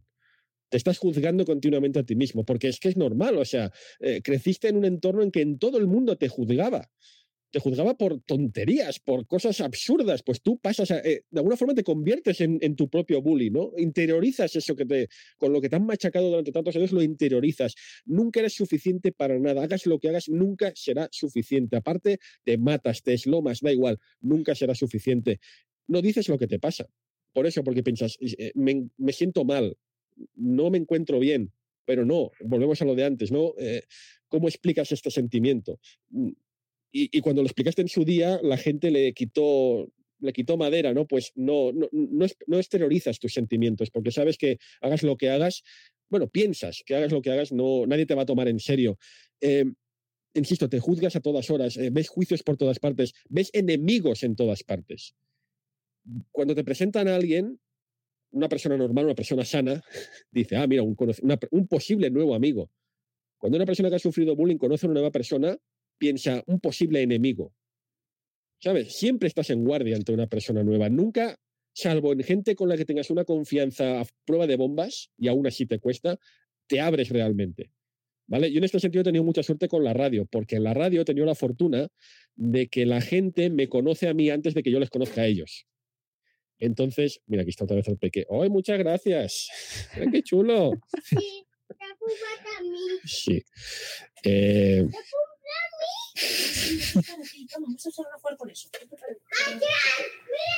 yo estoy muy acostumbrada a estos momentos. ¿eh? sí, ya, tranquila, si no pasa nada. Eh, entonces, eso, que todo el mundo es un posible enemigo, ¿no? Nunca te acabas de abrir realmente, nunca, en ningún momento. Y yo tengo la suerte, eso, la radio, nunca tengo que dar yo el primer paso. ¿Sabes? La gente que viene a mí ya es gente que ya conoce parte de mí y yo me ahorro, me ahorro ese, esa parte de, de presentación, ¿no? Y eso para mí es muy importante, porque a mí, en una posición de conocer una persona uno a uno, de tú a tú, sin conocer nada del uno del otro, yo lo paso muy mal, lo paso fatal. Porque es eso, mi mente está en guardia constante diciendo, este tío es un enemigo, ten cuidado con esta persona, eh, mucho cuidado. Y, y, por último, otra cosa en la que he notado que me ha afectado mucho, todo esto muy resumido, ¿eh? me imaginaréis que es mucho más complejo que eso. Pero una cosa que me ha afectado mucho y es algo que he notado mucho en los últimos años es con el trato con los, con los, con los peques, con mis dos peques. Eh, por una parte, yo tengo pánico, verdadero pánico de que mis hijos pasen por esto, hasta el punto de que una vez en el mayor estábamos en el, en, en el parque, vino un niño a decirle no sé qué el niño se puso a llorar y yo me salió un tigre de dentro que nunca pensé que tenía en mi interior. ¿Sabes? ¿Sabes que el tigre defendiendo a la cría? Salí, como tocas al niño, te mato. ¿Sabes? Me salió. A otro niño. a otro niño, sí. Pero es que me salió de dentro, de verdad. No pude evitarlo. Fue como ver la posibilidad de que mi, de que mi, de que mi hijo se vea afectado por lo mismo. Me salió un, algo de dentro que no pude reprimir. Que bueno, suerte que no me vio ningún adulto porque me podría haber denunciado. Menos mal. ¿sabes? Pero es que me salió de dentro, te lo juro, fue instintivo, como toques, como los leones, como toques a mi cría, te vas a enterar. Y aparte también, y me pasó mucho con el pequeño, porque con el pequeño dicen que se parece mucho a mí. Siempre dicen, es el clon del Funs, es el mini Funs. Pues siempre hay también ese, ese copiloto, ¿no? Diciéndote, eh, a pesar de que tú lo estás intentando superar y ya piensas, no, nada lo que dices es verdad. No, no, no, no, no te tocó porque seas una, no, no, no, no, no, no hay que pensar, es que lo que decíamos antes, no te ha tocado a ti, es la vida es así y te tienes que aguantar. Pero eso sigue ahí, ese, ese fantasma sigue ahí. Y piensas, este niño se parece mucho a mí, habrá heredado lo mismo, o sea, tiene mis genes, eh, tendrá también ese, ese algo, ese, esa aura, ese, no sé, Ese, ese, algo que hace que la gacela herida, ¿no? Ese, ese algo que hace que los leones lo huelan y digan, ah, por él. Y eso me da un bueno, te diré que hay veces que no me deja dormir por las noches de pensar que el, que el, que el pequeño tenga que verse enfrentado a esto. Por suerte, me calmo pensando que lo que decía antes, que es que eh, ahora ha cambiado todo mucho, ha cambiado todo muchísimo y hay mecanismos y hay formas y hasta yo me he leído un montón de documentación para saber cómo actuar en el caso de que pase algo. Pero siempre, lo que he dicho, al final todo se resume en que tienes ese incómodo copiloto que está tocando constantemente el volante y que te lleva, pues, es curioso porque hasta que lo sabes, y acabo, perdón, hasta que lo sabes, tú piensas que eres tú, que estás, que estás tomando decisiones malas, pues no sabes por qué. Lo que te digo, a mí hasta que he ido al psicólogo no me lo ha aclarado, piensas que estás, no sé, como tarado, por decirlo de alguna manera, estás como tarado. Dice, ¿cómo tomo esta decisión que me perjudica? O sea, estoy haciendo una decisión que ninguna persona en su sano juicio tomaría. Estoy tomándola sabiendo que me va, va a hacerme daño a mí. Pues la tomas porque tienes ese fantasma. Tienes ese fantasma a tu lado que te guía tus acciones y, piensas que tiene razón. Lo tienes tan interiorizado que ya piensas, forma parte de ti. Y eso es terrible, ¿no? Y hasta que no viene eso, a alguien que te ayuda a darte cuenta de que no hagas caso al fantasma. No, está ahí, siempre va a estar ahí, porque no se puede quitar. O sea, esto es un incómodo pasajero que voy a tener toda mi vida, es lo que hay. Pero te enseñan, puedes aprender a ignorarlo. O como mínimo, hacer el menos caso posible y empezar a tomar decisiones que sean positivas para tu vida. Porque yo he tomado muchas malas decisiones desde el instituto, pensaba que eran, pues yo qué sé, porque estaba tarao o porque tenía algo malo en la cabeza y no, era este incómodo fantasma, este incómodo pasajero, ¿no? Que estaba, bueno, tergiversando mi vida.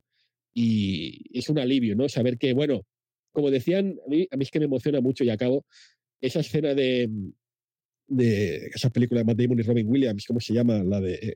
El indomable Will Hunting. El indomable Will Hunting, el de cine, claro, cómo no. Ahí está. No, y que te dicen aquello de, de, no es culpa tuya, ¿no? Cuando le dicen a Matt Damon, no fue culpa tuya. Era un tema de maltrato de padres, pero no fue culpa tuya. Esa escena siempre me emocionó. Pues en el momento en que mi psicóloga me lo, me lo dijo a mí, yo tuve, yo tuve esa charla. Y parece mentira, ¿no? Pero sí, tener a alguien que te diga, no, no ha sido culpa tuya. Tú no fuiste el culpable, ostras, también me echa a llorar, porque es que no. Es que no fue culpa mía. No fue culpa mía. Hasta que lo entiendes, hasta que lo comprendes, lo interiorizas y te das cuenta, pues han pasado 20 años. Bueno, mejor tarde que nunca, ¿no? Eh, yo es que, ¿sabes qué pasa? He estado ahí y es que todo lo que me estás diciendo me está sonando mucho. Eh, el, el, incómodo pasajero que tienes continuamente. Eh, yo tengo, tengo, suerte, o también fui al psicólogo hace cinco años, dejé de ir cuando me encontré mejor. Debería seguir yendo, pero sinceramente cuesta dinero, tampoco tengo tanto. Pero que eso también es otra cosa que Sí. ya debería. Guapos, ¿eh? ya- ya Salud sabes, mental pero- accesible para todos. Sí, sí, sí. Eh, entonces, yo esto lo he visto, esta voz, esta vocecita que te habla o este incómodo pasajero, en mi caso viene en tres, en tres bandas. Eh, una es, eh, bueno, en cuatro realmente. Una es el absoluto desprecio que tengo por mí mismo, pero un desprecio eh, increíble. Y da igual que la gente te diga, no, pero hombre, pero, joder, has escrito mm, dos libros, has tenido tres programas de radio, eh, podcast, lo que quieras llamarlo, que en total han sido, yo qué sé, 700 episodios, 800 episodios, hecho reír a muchísima gente, el blog de Randy fue un éxito, eh, trabajas en lo que te gusta, tienes pareja, tienes amigos, tienes un gato y sigue vivo después de cuatro años, que me sigue sorprendiendo.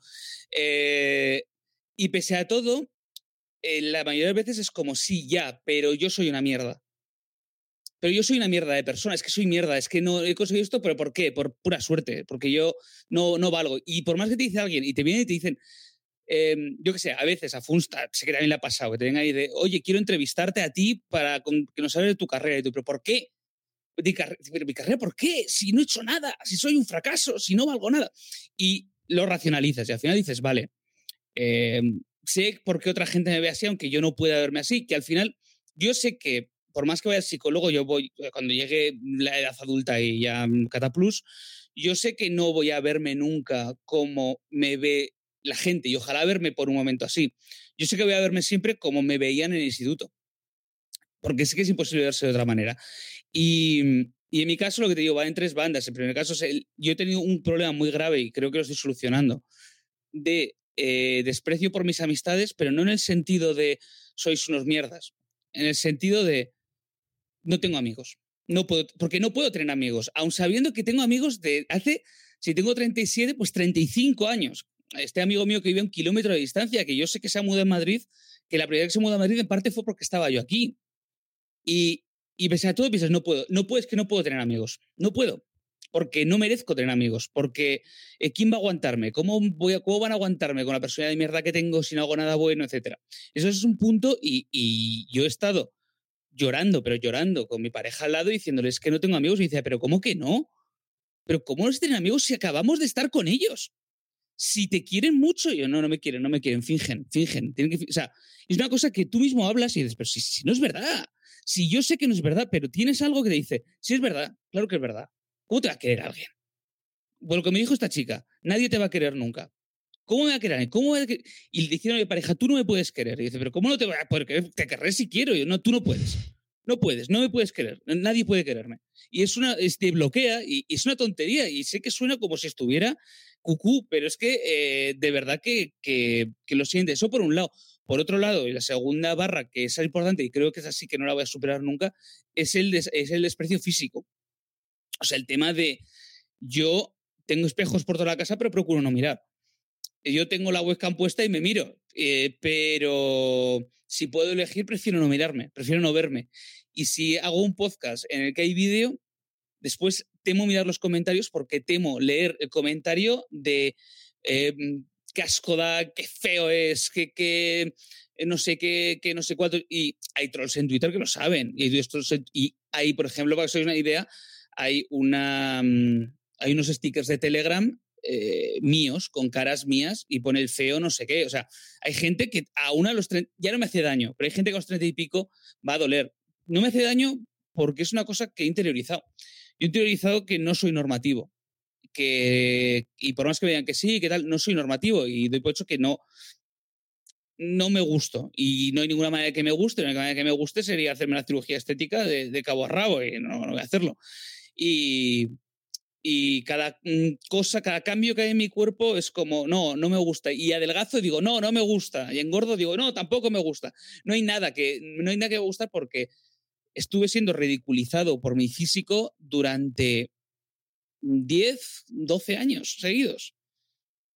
¿Cómo voy a estar a gusto con mi cuerpo, con mi dedo especial? ¿Cómo voy a estar a gusto con mi, con, cualquier parte de mí si, durante 12 años me decían que no era válido para esos 12 años que me tendrían que haber formado como persona, los 12 años que me tendrían que haber hecho madurar y, quererme, fueron 12 años de auto-odio porque los demás me odiaban, ¿cómo voy a querer yo?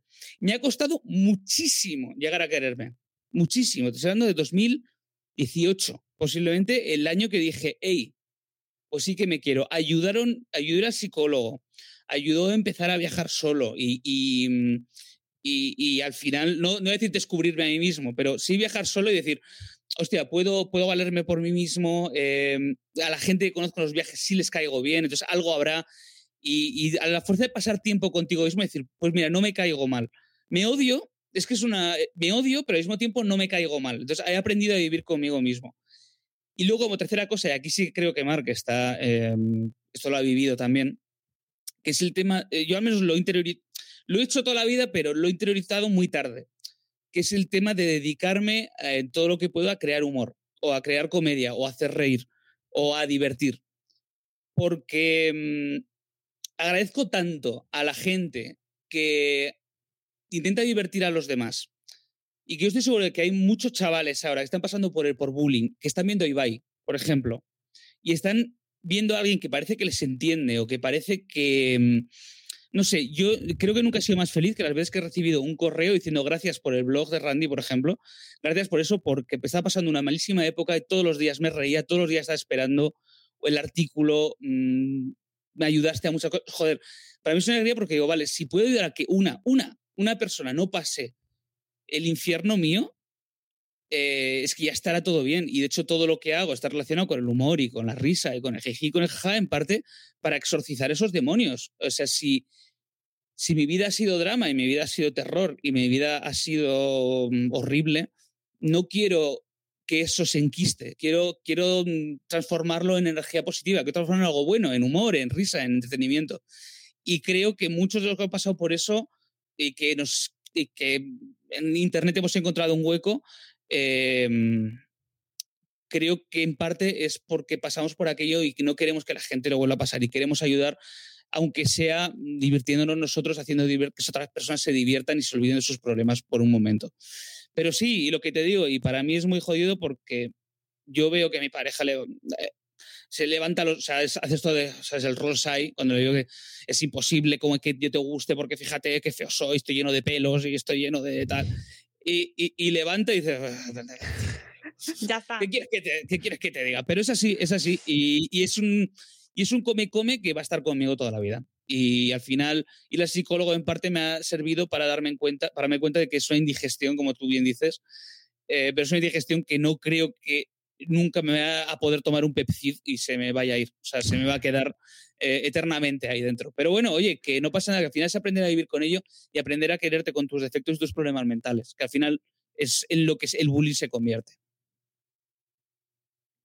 Jo, chicos, eh, qué importante es escucharos, de verdad, ¿eh? O sea, esto podríamos haberlo hablado tomándonos algo eh, y hubiera quedado una charla súper amena, interesante, aunque también dura, pero el hecho de que lo estéis contando y que la gente lo vaya a escuchar, eh, o sea, solo puedo daros las gracias. Mm, de verdad, me parece un acto súper generoso por vuestra parte, que creo que representa a mucha gente y que de una manera o de otra representáis a muchas personas y muchas experiencias y, que, tiene mucho valor. O sea, aparte de hacer reír, Randy, eh, contarlo también ayuda muchísimo, muchísimo. Sí, también, también. También. Eh, Marc, no quiero irnos sin eh, esto que querías contarnos del apunte del cole relacionado con lo que está pasando ahora o cómo lo ves tú ahora sobre todo entiendo que como faceta de padre eh, desde el entorno escolar. Sí, eh, te, doy las gracias que me dejes decirlo porque también es un eh, ya te digo, siempre que el colegio ha montado alguna historia, ahora ya claro, físico es más difícil, ¿no? Pero siempre que se monta algo, pues yo, yo voy, porque tengo que ir. Me siento obligado tanto para eso, lo que te digo, para que si pasa algo algún, algún día aquí, tenga las, los mecanismos, las herramientas que no tuvieron mis padres, eso es súper importante, a menos yo tenerlas, ¿no? Y ponerlas en acción. Entonces, eh, es un tema que me interesa muchísimo. Y recuerdo uno de los momentos, ¿no? Eh, un momento muy duro, fue muy duro para mí. Eh, el colegio montó una charla con, bueno, con los con padres de dos o tres cursos. Eh, vinieron expresamente. Hay una, no te sé decirlo en el grupo, pero hay un grupo de psicólogos que voluntariamente van colegio por colegio, hacen estas pequeñas charlas, explican, ponen vídeos de cómo reaccionar, cómo detectar, cómo detectar a veces casi más, es lo primero, lo más importante, ¿no? y lo hacen de forma voluntaria, entonces yo, yo fui para allí, ¿no? Y, la gente pues habló, yo sabía, yo estaba ahí pues súper compungido, ¿no? Porque quieras que no estaban poniendo eh, vídeos en el que sí eran actores, eran niños actores que reproducían un papel, pero como ahora aquí, ¿no? Todo lo que yo veía ahí, y todavía no he ido al psicólogo, todavía estaba con esa indigestión en su apogeo, yo lo reconocía, ¿no? Y, cada vez me iba volviendo más pequeñito, más pequeñito, más pequeñito, pensando, ostras, ostras, ostras, ostras, ostras. Claro, igual que cuando estuve en, en esa clase, ¿no? Que me vieron todos los fantasmas de golpe. Pero bueno, seguía allí, ¿no? Seguía allí, entonces abrieron el turno de preguntas. Yo me quedé tranquilo en ese momento, a pesar de que me estaba viendo pequeñito y me estaban dando todos los fantasmas, pensaba, está guay, ¿no? Está guay porque, jo, eh, fíjate, una sala con 80 personas, 80 padres que han venido expresamente porque saben, reconocen que esto es un problema, que esto es una lacra, que hay que actuar, que hay que erradicar. Eso me da también me da un poco de vida, ¿no? Pensar, ostras, eh, como mínimo ya siempre habrá chavales que pasen por esto, pero como mínimo ya hay como la intención de que cada vez haya menos. Eso también me un poco de vidilla, ¿no? Hasta el momento en que en el turno de preguntas, pues salió. Salió. Salió, en este caso, una madre, pero eso es indistinto. La madre que dijo, vale, sí, vale, sí, lo que decís, vale, a tope, eso al menos le honró en ese sentido. Vale, sí, ok, me parece guay, vamos a actuar, vamos a hacerlo, pero en mi época, pero en mi época todo esto eran juegos de niños. Yo creo que estáis exagerando un poquito. Y ahí ese, ese mar que estaba pequeñito, pequeñito, pequeñito, como el momento de, del chaval, ¿no? Cuando se metió uno en el parque que salió el... Dije, no, no, no, no, yo yo no me voy de aquí. El micro, por favor. O sea, yo no me voy de esta sala permitiendo que una sola persona haya dicho esto y se vaya de rositas a su casa. No lo voy a permitir. No lo voy a tolerar. El micro. Dame el micro. Y yo, sabéis que yo no tengo problema en meterme delante de un micro. O sea, lo hago a menudo en, en charlas, en eventos, en salones, en radio. Pero aquello me iba muy grande porque estaba, insisto, tenía todos los fantasmas ahí rondándome. No fue fácil para mí, pero no, no, dame el micro. O sea, me da igual echarme a llorar aquí mismo, dame el micro ahora mismo. Y digo, mira, eh, no.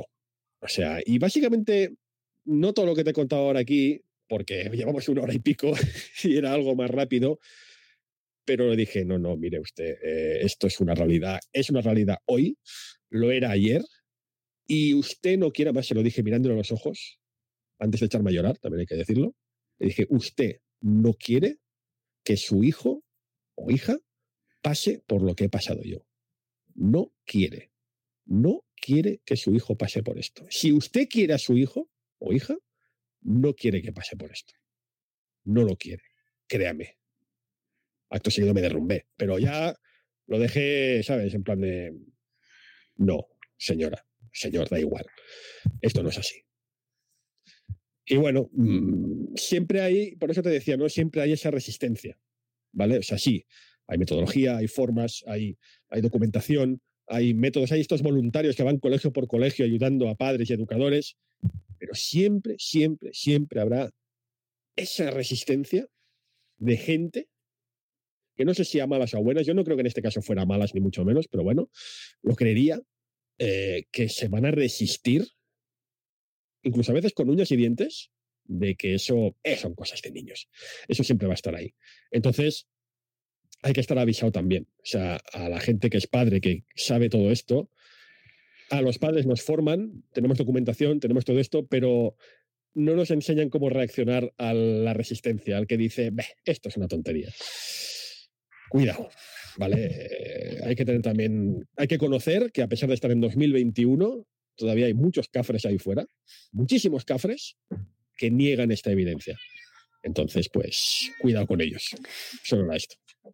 Efectivamente, eso eh, son cosas de niños y no hay que intervenir, se lo arreglan ellos. Eh, que te peguen te hace más fuerte o que se metan contigo te hace más fuerte. O esto es lo que se hacía antes y así y también estamos, míranos cómo estamos, que tan mal no habremos salido. Por eh, ejemplo. había, había, por, por, Twitter, no sé qué, si viral un, un, hilo de un tío yo agradezco que, que, me hicieran bullying porque ahora soy más fuertes, como no o no te hicieron bullying. O eras el acosador. O eras el acosador, o te estás engañando a ti mismo, que también es una faceta de esto, que también es una posibilidad. Pero también me ha pasado, a mí me ha pasado, es por dar un, cierre curioso. Eh, durante años yo tuve que volver a mi pueblo para ver a mis padres. Yo he vivido en Barcelona, vivido en Madrid y volví a mi pueblo pues para ver a mis padres, lógicamente, como hijo bueno que soy. Entonces, eh, en el pueblo, quieras que no, te encontrabas con gente del colegio y gente del colegio que te venía, te abrazaba, a mí me han abrazado y me han dicho, madre mía, ¿cómo nos lo pasábamos? Madre mía, ¿te acuerdas? Y, y claro, y tú le miras y le dices, no, no, la verdad es que lo he borrado de mi memoria por tu culpa. Y dice, hombre, no fue para tanto. Y dice, sí, sí, sí, sí que fue para tanto. Y se van como riéndose de lo que acabas de decir, como si hubieras dicho una ocurrencia. Cuando en realidad lo que les he hecho es, por favor, toma, em, eh, toma responsabilidad de lo que hiciste. No te voy a contar mi vida, pero toma responsabilidad de lo que hiciste. Entonces me llamó la atención, ya había pasado mucho y yo estaba en un momento en el que estaba empezando a aceptar que mis problemas de la cabeza, primero que tenía problemas de la cabeza y segundo que estos problemas venían de aquello. Que está bien, que, esto no viene de noche a la mañana y dices, ah, sí, vale, esto va, o sea, vas pensando y poco a poco vas elaborando. Y me monté en el tren. Eh, un tren de, pues, de, de mi pueblo, camino a Bilbao, y ahí estaba la chica que me dijo lo de nadie te va a querer nunca. La misma chica. Y yo estaba sentado. Y, y la vi, y yo seguí con mi libro, no haciendo ni puñetero caso. Y se me acercó y se me sentó al lado, me saludó, la saludé, y dijo, mm, te quería pedir perdón. Te quiero pedir perdón porque lo que te hicimos no estuvo bien. Y yo lo que le dije fue, no. Y me levanté y me senté en otro sitio. Porque no voy a perdonar. Porque no estoy dispuesta a perdonar. Porque no me vale con que me pidas perdón. Haz algo. A mí que te me sientes y me pidas perdón, mm, no, no me vale. ¿Qué, qué, qué va a arreglar eso? ¿Qué esperas? ¿Que nos fundamos en un abrazo? ¿Qué esperas? ¿Que de repente ya seamos amigos? ¿Qué esperas? ¿Que te diga no pasa nada, está todo bien? No, no está bien, me has jodido la vida literalmente. No te perdono. Y vas a tener que vivir con eso. Y entonces, y sé que en Twitter, por ejemplo, mucha gente dice, no, pero tienes que perdonar. No, no, no tengo por qué perdonar. Y no, y no tengo por qué perdonar, y no perdono. Y para la gente que hizo bullying en su día y está pensando, es importante que se pida perdón, pero yo creo que para exorcizar los propios demonios que esa gente tiene que llevar dentro. Pero no puedes exigir a la persona a la que le has jodido la vida que te perdone, porque no puedes exigirlo. Es como decirle eh, a alguien que has matado a su familia, perdón, y dice, pues no, no tengo por qué perdonarte. No tengo por qué hacerlo. A mí me has, me has fastidiado la vida por completo y tengo que perdonarte 20 años después, no me da la gana. Y entonces, nada, simplemente quería poner eso. No hay una moraleja, no hay un final que digas, voy a acabar esto en alto. Es un final, es un final bajón, porque el bullying no puede tener un final en alto. El bullying eh, siempre es un bajón. Es lo que hay. ¿Cómo nos has dejado, la verdad? sí, has elegido un muy buen final. Madre mía, chicos, eh, qué deciros que, que, vamos a terminar esta entrevista, eh, que ha durado más de lo que tenía planeado, pero es que me parecía que no, mm, bueno, había cosas que había que tratar, que me ha flipado lo que me habéis contado y que, que os agradezco un montón vuestro tiempo y vuestra sinceridad y abriros así de esta manera, eh, con una experiencia tan dolorosa, pero que estoy convencida de que va a llegar. Os van a escuchar miles de personas. Ojo, esto no lo he dicho al principio porque así no, no vas igual, ¿no? pero es verdad. Y sobre todo os, os está escuchando gente, eh, sobre todo en nuestra comunidad, que tiene niños, que tiene niños pequeños, niños, niñas, que están criando, eh, os están escuchando profes, os están escuchando equipos directivos de coles, gente que está trabajando con la infancia y para mí eso tiene un valor incalculable y estoy convencida de que va a mover cosas, muchas. Ojalá. Seguro. Ojalá. Estoy convencidísima y yo os doy las gracias eh, por, por, vuestra generosidad y por, por este tiempo que nos habéis dedicado. A ti por darnos un hueco. Claro, naturalmente, faltaría más. A mí todo lo que sea pues eso, eh, ni que sea pues que se haya esa personita, ¿no? Que se resiste ese eh, cosas de niños, pues que empieza a darse cuenta de que no, de que no es el caso. Está bien, hombre, está muy bien, claro que sí.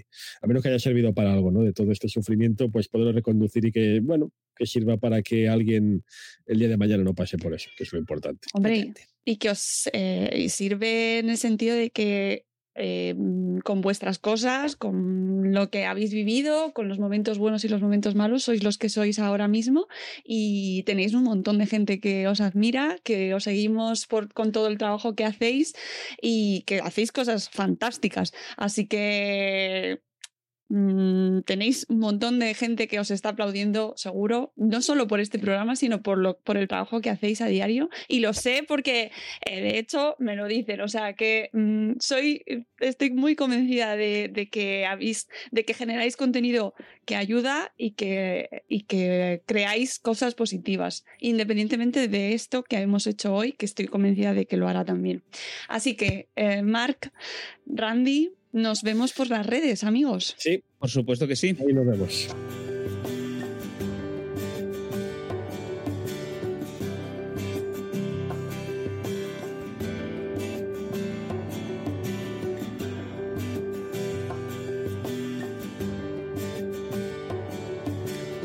Para preparar este programa os pedí testimonios, os pedí ayuda. Quería conocer eh, bueno, si habéis vivido en vuestras propias carnes el acoso escolar. Y me habéis enviado dos testimonios. El primero de ellos es el de Pilar, que nos llegó por email y que no lo voy a leer yo, lo va a leer nuestra querida Margot Martín, esta voz maravillosa y esta mujer estupenda a la cual podéis escuchar se hace un trabajo brutal en su podcast El Recuento. Ella, Margot, es la encargada de leer el testimonio de Pilar y después podréis escuchar el audio que nos envió Olga, la autora y bloguera de Mi Aventura Azul, el blog Mi Aventura Azul. Después os traeré bibliografía recomendada para que tengáis deberes después de, este podcast. Vamos a escuchar primero el testimonio de Pilar que nos trae Margot Martín.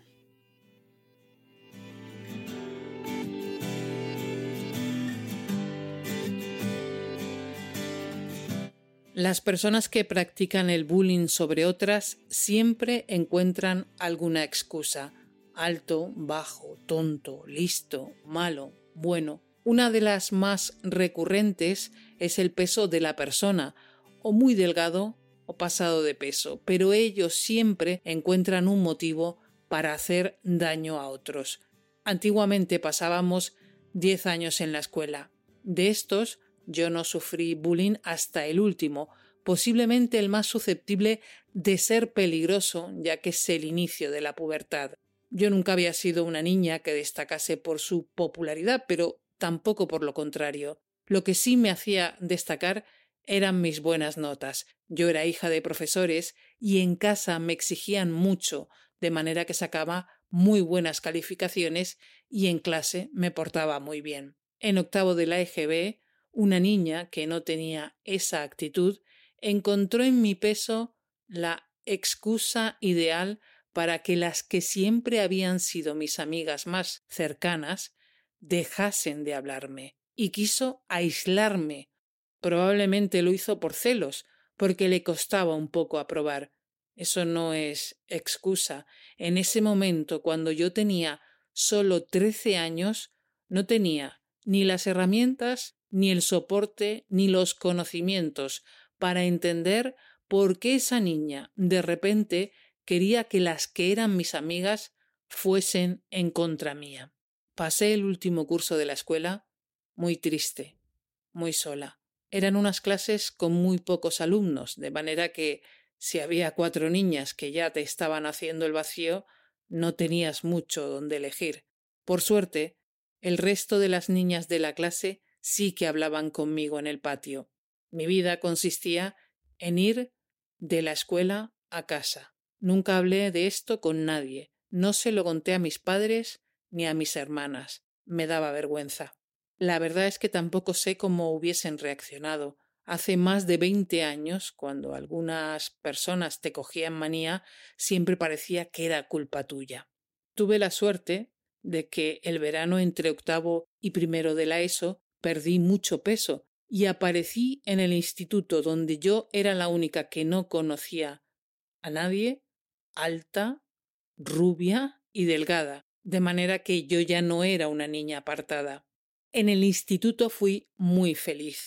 Hice nuevos amigos y lo recuerdo como una época muy divertida. Desde que pasé ese octavo de GB tan triste, siempre he sido una gran defensora de los más débiles y nunca he tolerado que nadie tratase mal a otra persona. Cuando empecé a trabajar en un instituto, mi misión fue estar siempre pendiente de todos los alumnos de la clase para que nunca más volviese a repetirse algo parecido. Desde los centros se hace mucha pedagogía para que el bullying no se lleve a cabo. En este sentido, sí que podemos decir que hemos evolucionado. Antiguamente, el profesor por lo general no actuaba tanto de coach o acompañante, sino que daba las clases y no se involucraba mucho. Existen muchos programas, tanto por parte del Ministerio de Educación como por parte de otras asociaciones para prevenir los abusos y el bullying.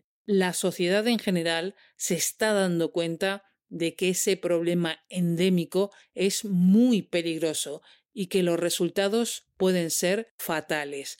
Aún así, este problema se da a menudo y a veces es visible, pero nadie hace nada. Como madre, estoy muy pendiente de todo lo que ocurre alrededor de mis hijos. No podría aguantar que alguno de ellos sufriese lo que yo pasé. A ellos yo siempre les he contado esta situación, que cuando iba a la escuela, unas niñas, sin motivo alguno, empezaron a hacerme sentir mal conmigo misma, y les explico que en caso de que vean que eso sucede a otro niño de su clase o de su escuela o bien a ellos mismos, tienen que contárselo rápidamente a la profesora y a sus padres. Gracias por hacer este tema más visible.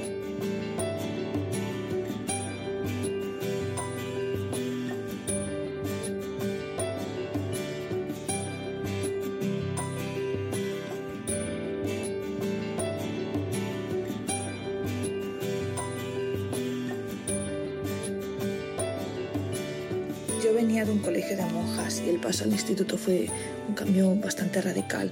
Yo ya de por sí era tímida. Al principio pensaba que era normal porque era la nueva.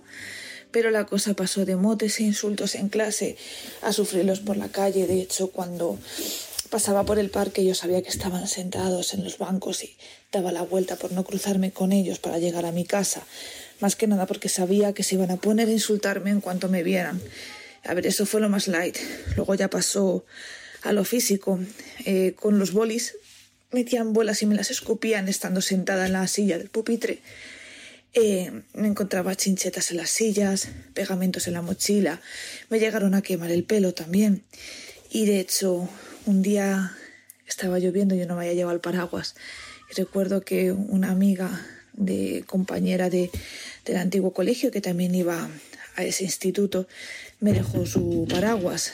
Ella, he de decir que también era amiga de ellos, pero bueno, no tenía nada que ver. Ella me dejó el paraguas y eh, ellos lo que estaban haciendo a la salida del instituto me estaban esperando para pegarme. Me pegaron, me quitaron el paraguas, lo rompieron y bueno, a ella la dijeron que yo lo había roto, que habían visto que yo lo había roto porque tenía envidia de ella. De hecho, hicieron que ella dejase de hablarme. Terminé refugiándome en los videojuegos, no quería salir a la calle. Una amiga mía de toda la vida del barrio me llamaba para que bajase a la calle, pero yo no quería bajar porque sabía que me los iba a encontrar y no quería. De hecho, también me afectaron a las notas, bajaron muchísimo.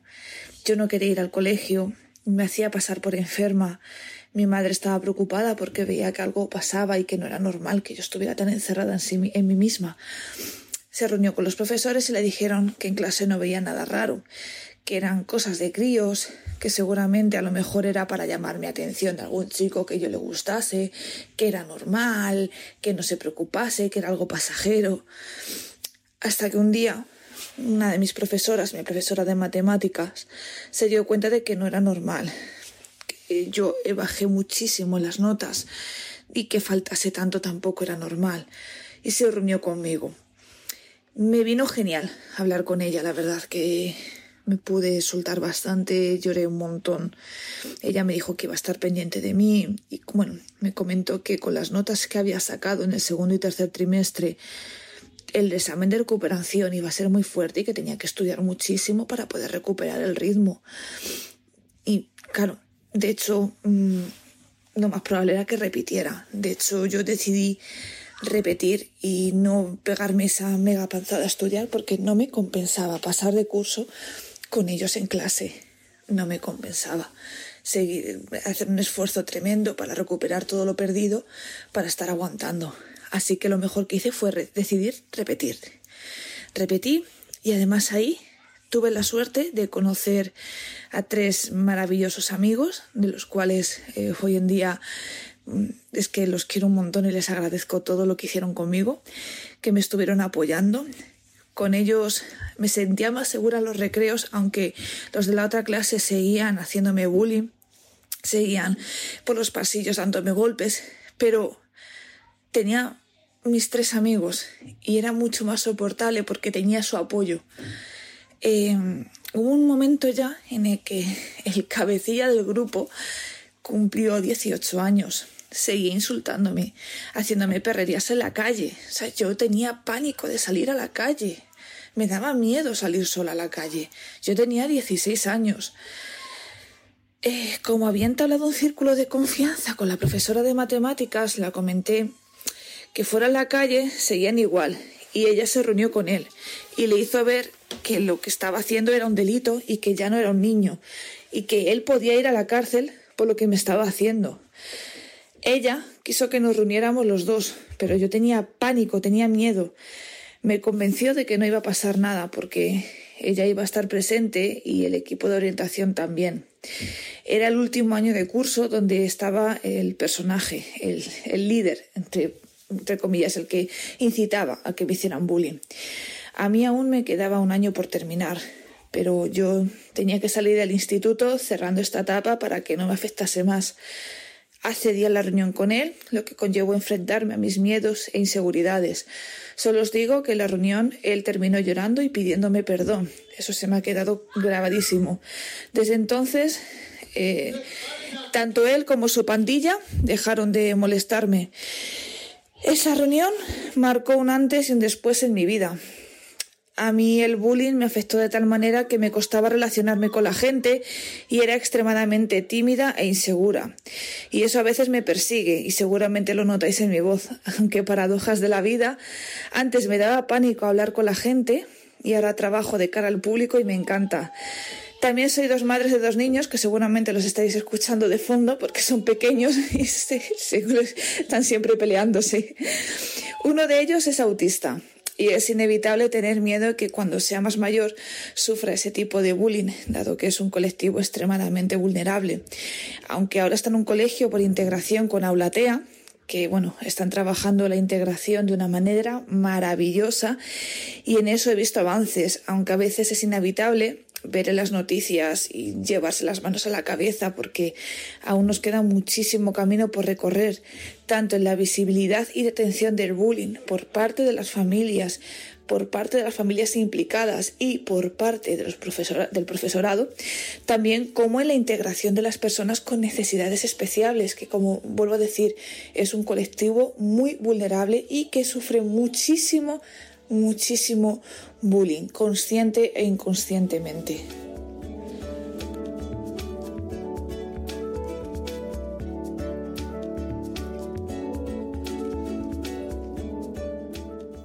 Y con el testimonio de Olga, autora del blog Mi aventura azul, nos despedimos, no sin antes recomendaros, como os he anunciado desde el principio del episodio, una breve, breve bibliografía, solo he traído tres libros eh, porque hablaremos más sobre este tema y lo hablaremos desde otro enfoque más profesional y seguiremos recomendando bibliografía, libros, expertos, cuentas que seguir porque amigos y amigas, este tema no eh, deja de estar vigente una vez ha pasado el día 2 de mayo, lamentablemente, también hay que decirlo. Ojalá solo se hablase el día 2 de mayo. La realidad es que eh, se vive cada día, que el acoso escolar sigue siendo una realidad, que no es una cosa de los 80, aunque coincida más o menos en las generaciones eh, de las personas que están hablando, que claro, ahora son adultos, padres, madres, eh, bueno, pues que arrastran eh, esta experiencia y que tan generosamente nos han contado en este programa, a los que agradezco a Mark, a Randy, a Pilar, a Olga, a, Olga, a, Margot por habernos ayudado poniendo voz al testimonio de Pilar. Em, pues eso, que no es una cuestión que solo eh, que se quede en el pasado. Está ocurriendo ahora, incluso tiene eh, ramificaciones o materializaciones diferentes a través de las redes sociales. Así que seguiremos hablando de bullying y de acoso escolar. Os voy a dejar tres libros, tres títulos recomendables para seguir eh, investigando sobre este tema, eh, sobre todo desde mm, el testimonio en primera persona. Lo primero que quiero recomendaros es el, el libro de nuestro querido, queridísimo Pablo Duchemont, mm, profesor, perito informático especializado en la lucha contra el ciberbullying, divulgador en Twitter, eh, bloguero también, tuitero, incansable eh, luchador contra las injusticias, persona de la cual aprendemos todos los días y que es un ejemplo de constancia, de, de, tenacidad, de aguante, porque tiene una paciencia. Y tiene un libro estupendo, durísimo, también os aviso, que se llama Te espero a la salida. Lo tenéis en Amazon y es un libro imprescindible donde Pablo nos ayuda a entender los diferentes puntos de vista eh, que de, los diferentes roles que se dan en, los casos de acoso escolar, desde la víctima, el acosador, el entorno, el colegio, la familia, eh, cómo afrontarlo como familia. Y también tiene mm, bastantes ejemplos, testimonios, no ejemplos, testimonios de personas que lo han vivido y, que cuesta mucho digerirlo porque además eh, son testimonios de, gente que lo ha vivido también en su época de juventud, en su época en la que se están formando, en la que estás aprendiendo qué es la vida y, como nos decía Randy y como decía, es en realidad es algo en común, ¿no? Eh, llegar a pensar, qué trágico es llegar a pensar siendo joven que eso es lo que te espera en la vida y es y que, y que sufrir es lo que te esperas o lo que te mereces, ¿no? Que la vida es va a ser siempre sufrir y que alguien se meta contigo y que te haga sentir así de mal y que encima lo interiorices y te lo merezcas. El libro de Pablo Duchemont, eh, Te espero en la salida, fundamental. También os voy a recomendar el libro Bullying, porque a mí? de Monse Domenech, de la editorial Libros Cúpula.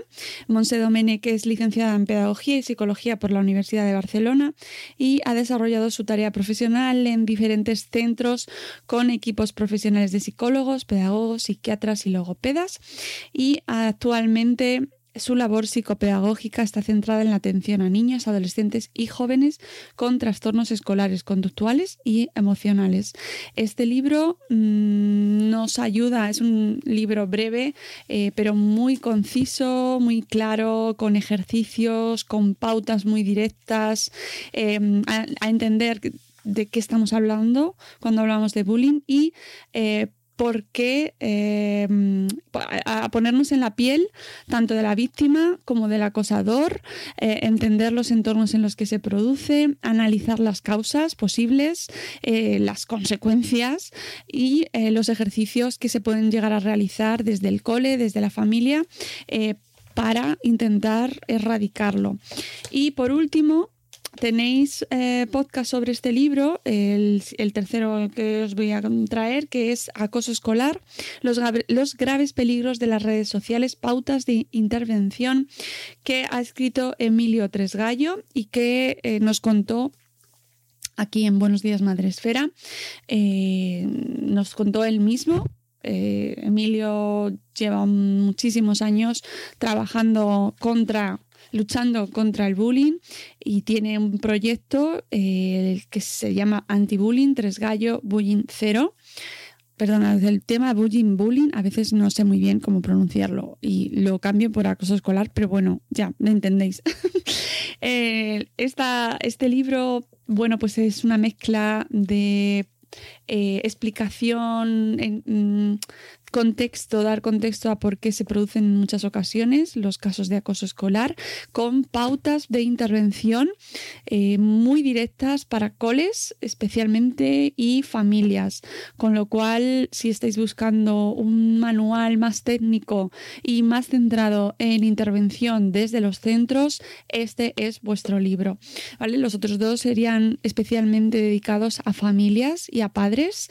Eh, súper fundamental que os informéis sobre este tema porque en todos eh, somos susceptibles de sufrir acoso y la, eh, estas edades en las que se produce de manera generalizada, eh, cuando son tan pequeños, las consecuencias son de extrema gravedad, ya que no son tan, o sea, son mucho más vulnerables que, que nos pueda pasar a nosotros como adultos, siendo igual de grave que nos ocurra eh, como adultos, pero estamos como más preparados, tenemos más recursos, más capacidad para defendernos eh, en teoría, ¿no? Así que creo que como padres, como familia, como comunidad, tenemos la obligación de prepararnos, de ser conscientes de la gravedad del acoso escolar, e intentar unir fuerzas, familias, coles, entorno, sociedad, unir fuerzas para que no se produzca eh, generar entornos de diálogo, de conversación, identificar esas situaciones que hemos visto en estos cuatro testimonios en común, situaciones de, soledad, de, sentirse desvalidos, em, en los cuales se está atacando a personas y, y, el entorno pues o no se moviliza o no hace lo suficiente. ¿no? no me enrollo más, que yo creo que ya dos horas y pico es suficiente de Mm, chapa que os he dado. Pero es que este tema me preocupa mucho. Amigos, nos despedimos. Muchísimas gracias por llegar hasta aquí. A todos los que hayáis llegado al final, gracias, gracias, gracias. De verdad, este programa me hace mucha ilusión y me, me duele hacerlo, pero también creo que es de especial importancia. Y si tenemos una responsabilidad entre todos, es esta, frenar el acoso escolar y conseguir que ellos mismos, que los jóvenes se eh, involucren y que quieran eh, evitarlo también, ¿no? Y que no participen de esas dinámicas de acoso. Lo dicho, de verdad, ya no doy más la chapa. Que me despido y que eh, volveremos en un nuevo episodio de Buenos Días Madresfera, eh, ya en formato mm, seguramente más reducido. Gracias a todos, gracias a, todos los que han participado, Randy, eh, Mark, Pilar, Olga, todos aquellos que eh, habéis escuchado estos testimonios y os han despertado, os han recordado situaciones que habéis vivido. Muchas gracias a Margot Martín por su tiempo y su voz tan maravillosa y gracias a todos los que nos habéis escuchado. Volveremos muy pronto. Hasta luego, Mariano. Adiós.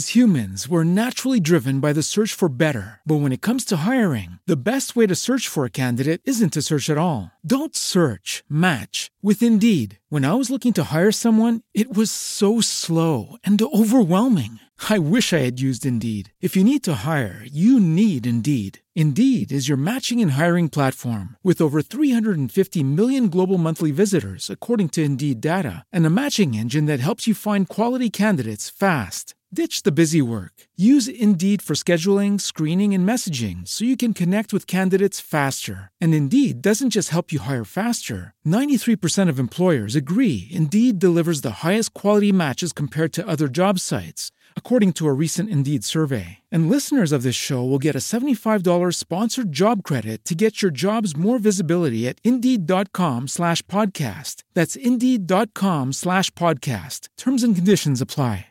With lucky landslots, you can get lucky just about anywhere. Dearly beloved, we are gathered here today to. Has anyone seen the bride and groom? Sorry, sorry, we're here. We were getting lucky in the limo and we lost track of time. No, Lucky Land Casino, with cash prizes that add up quicker than a guest registry. In that case, I pronounce you lucky. Play for free at LuckyLandSlots.com. Daily bonuses are waiting. No purchase necessary. Void where prohibited by law. 18 plus. Terms and conditions apply. See website for details.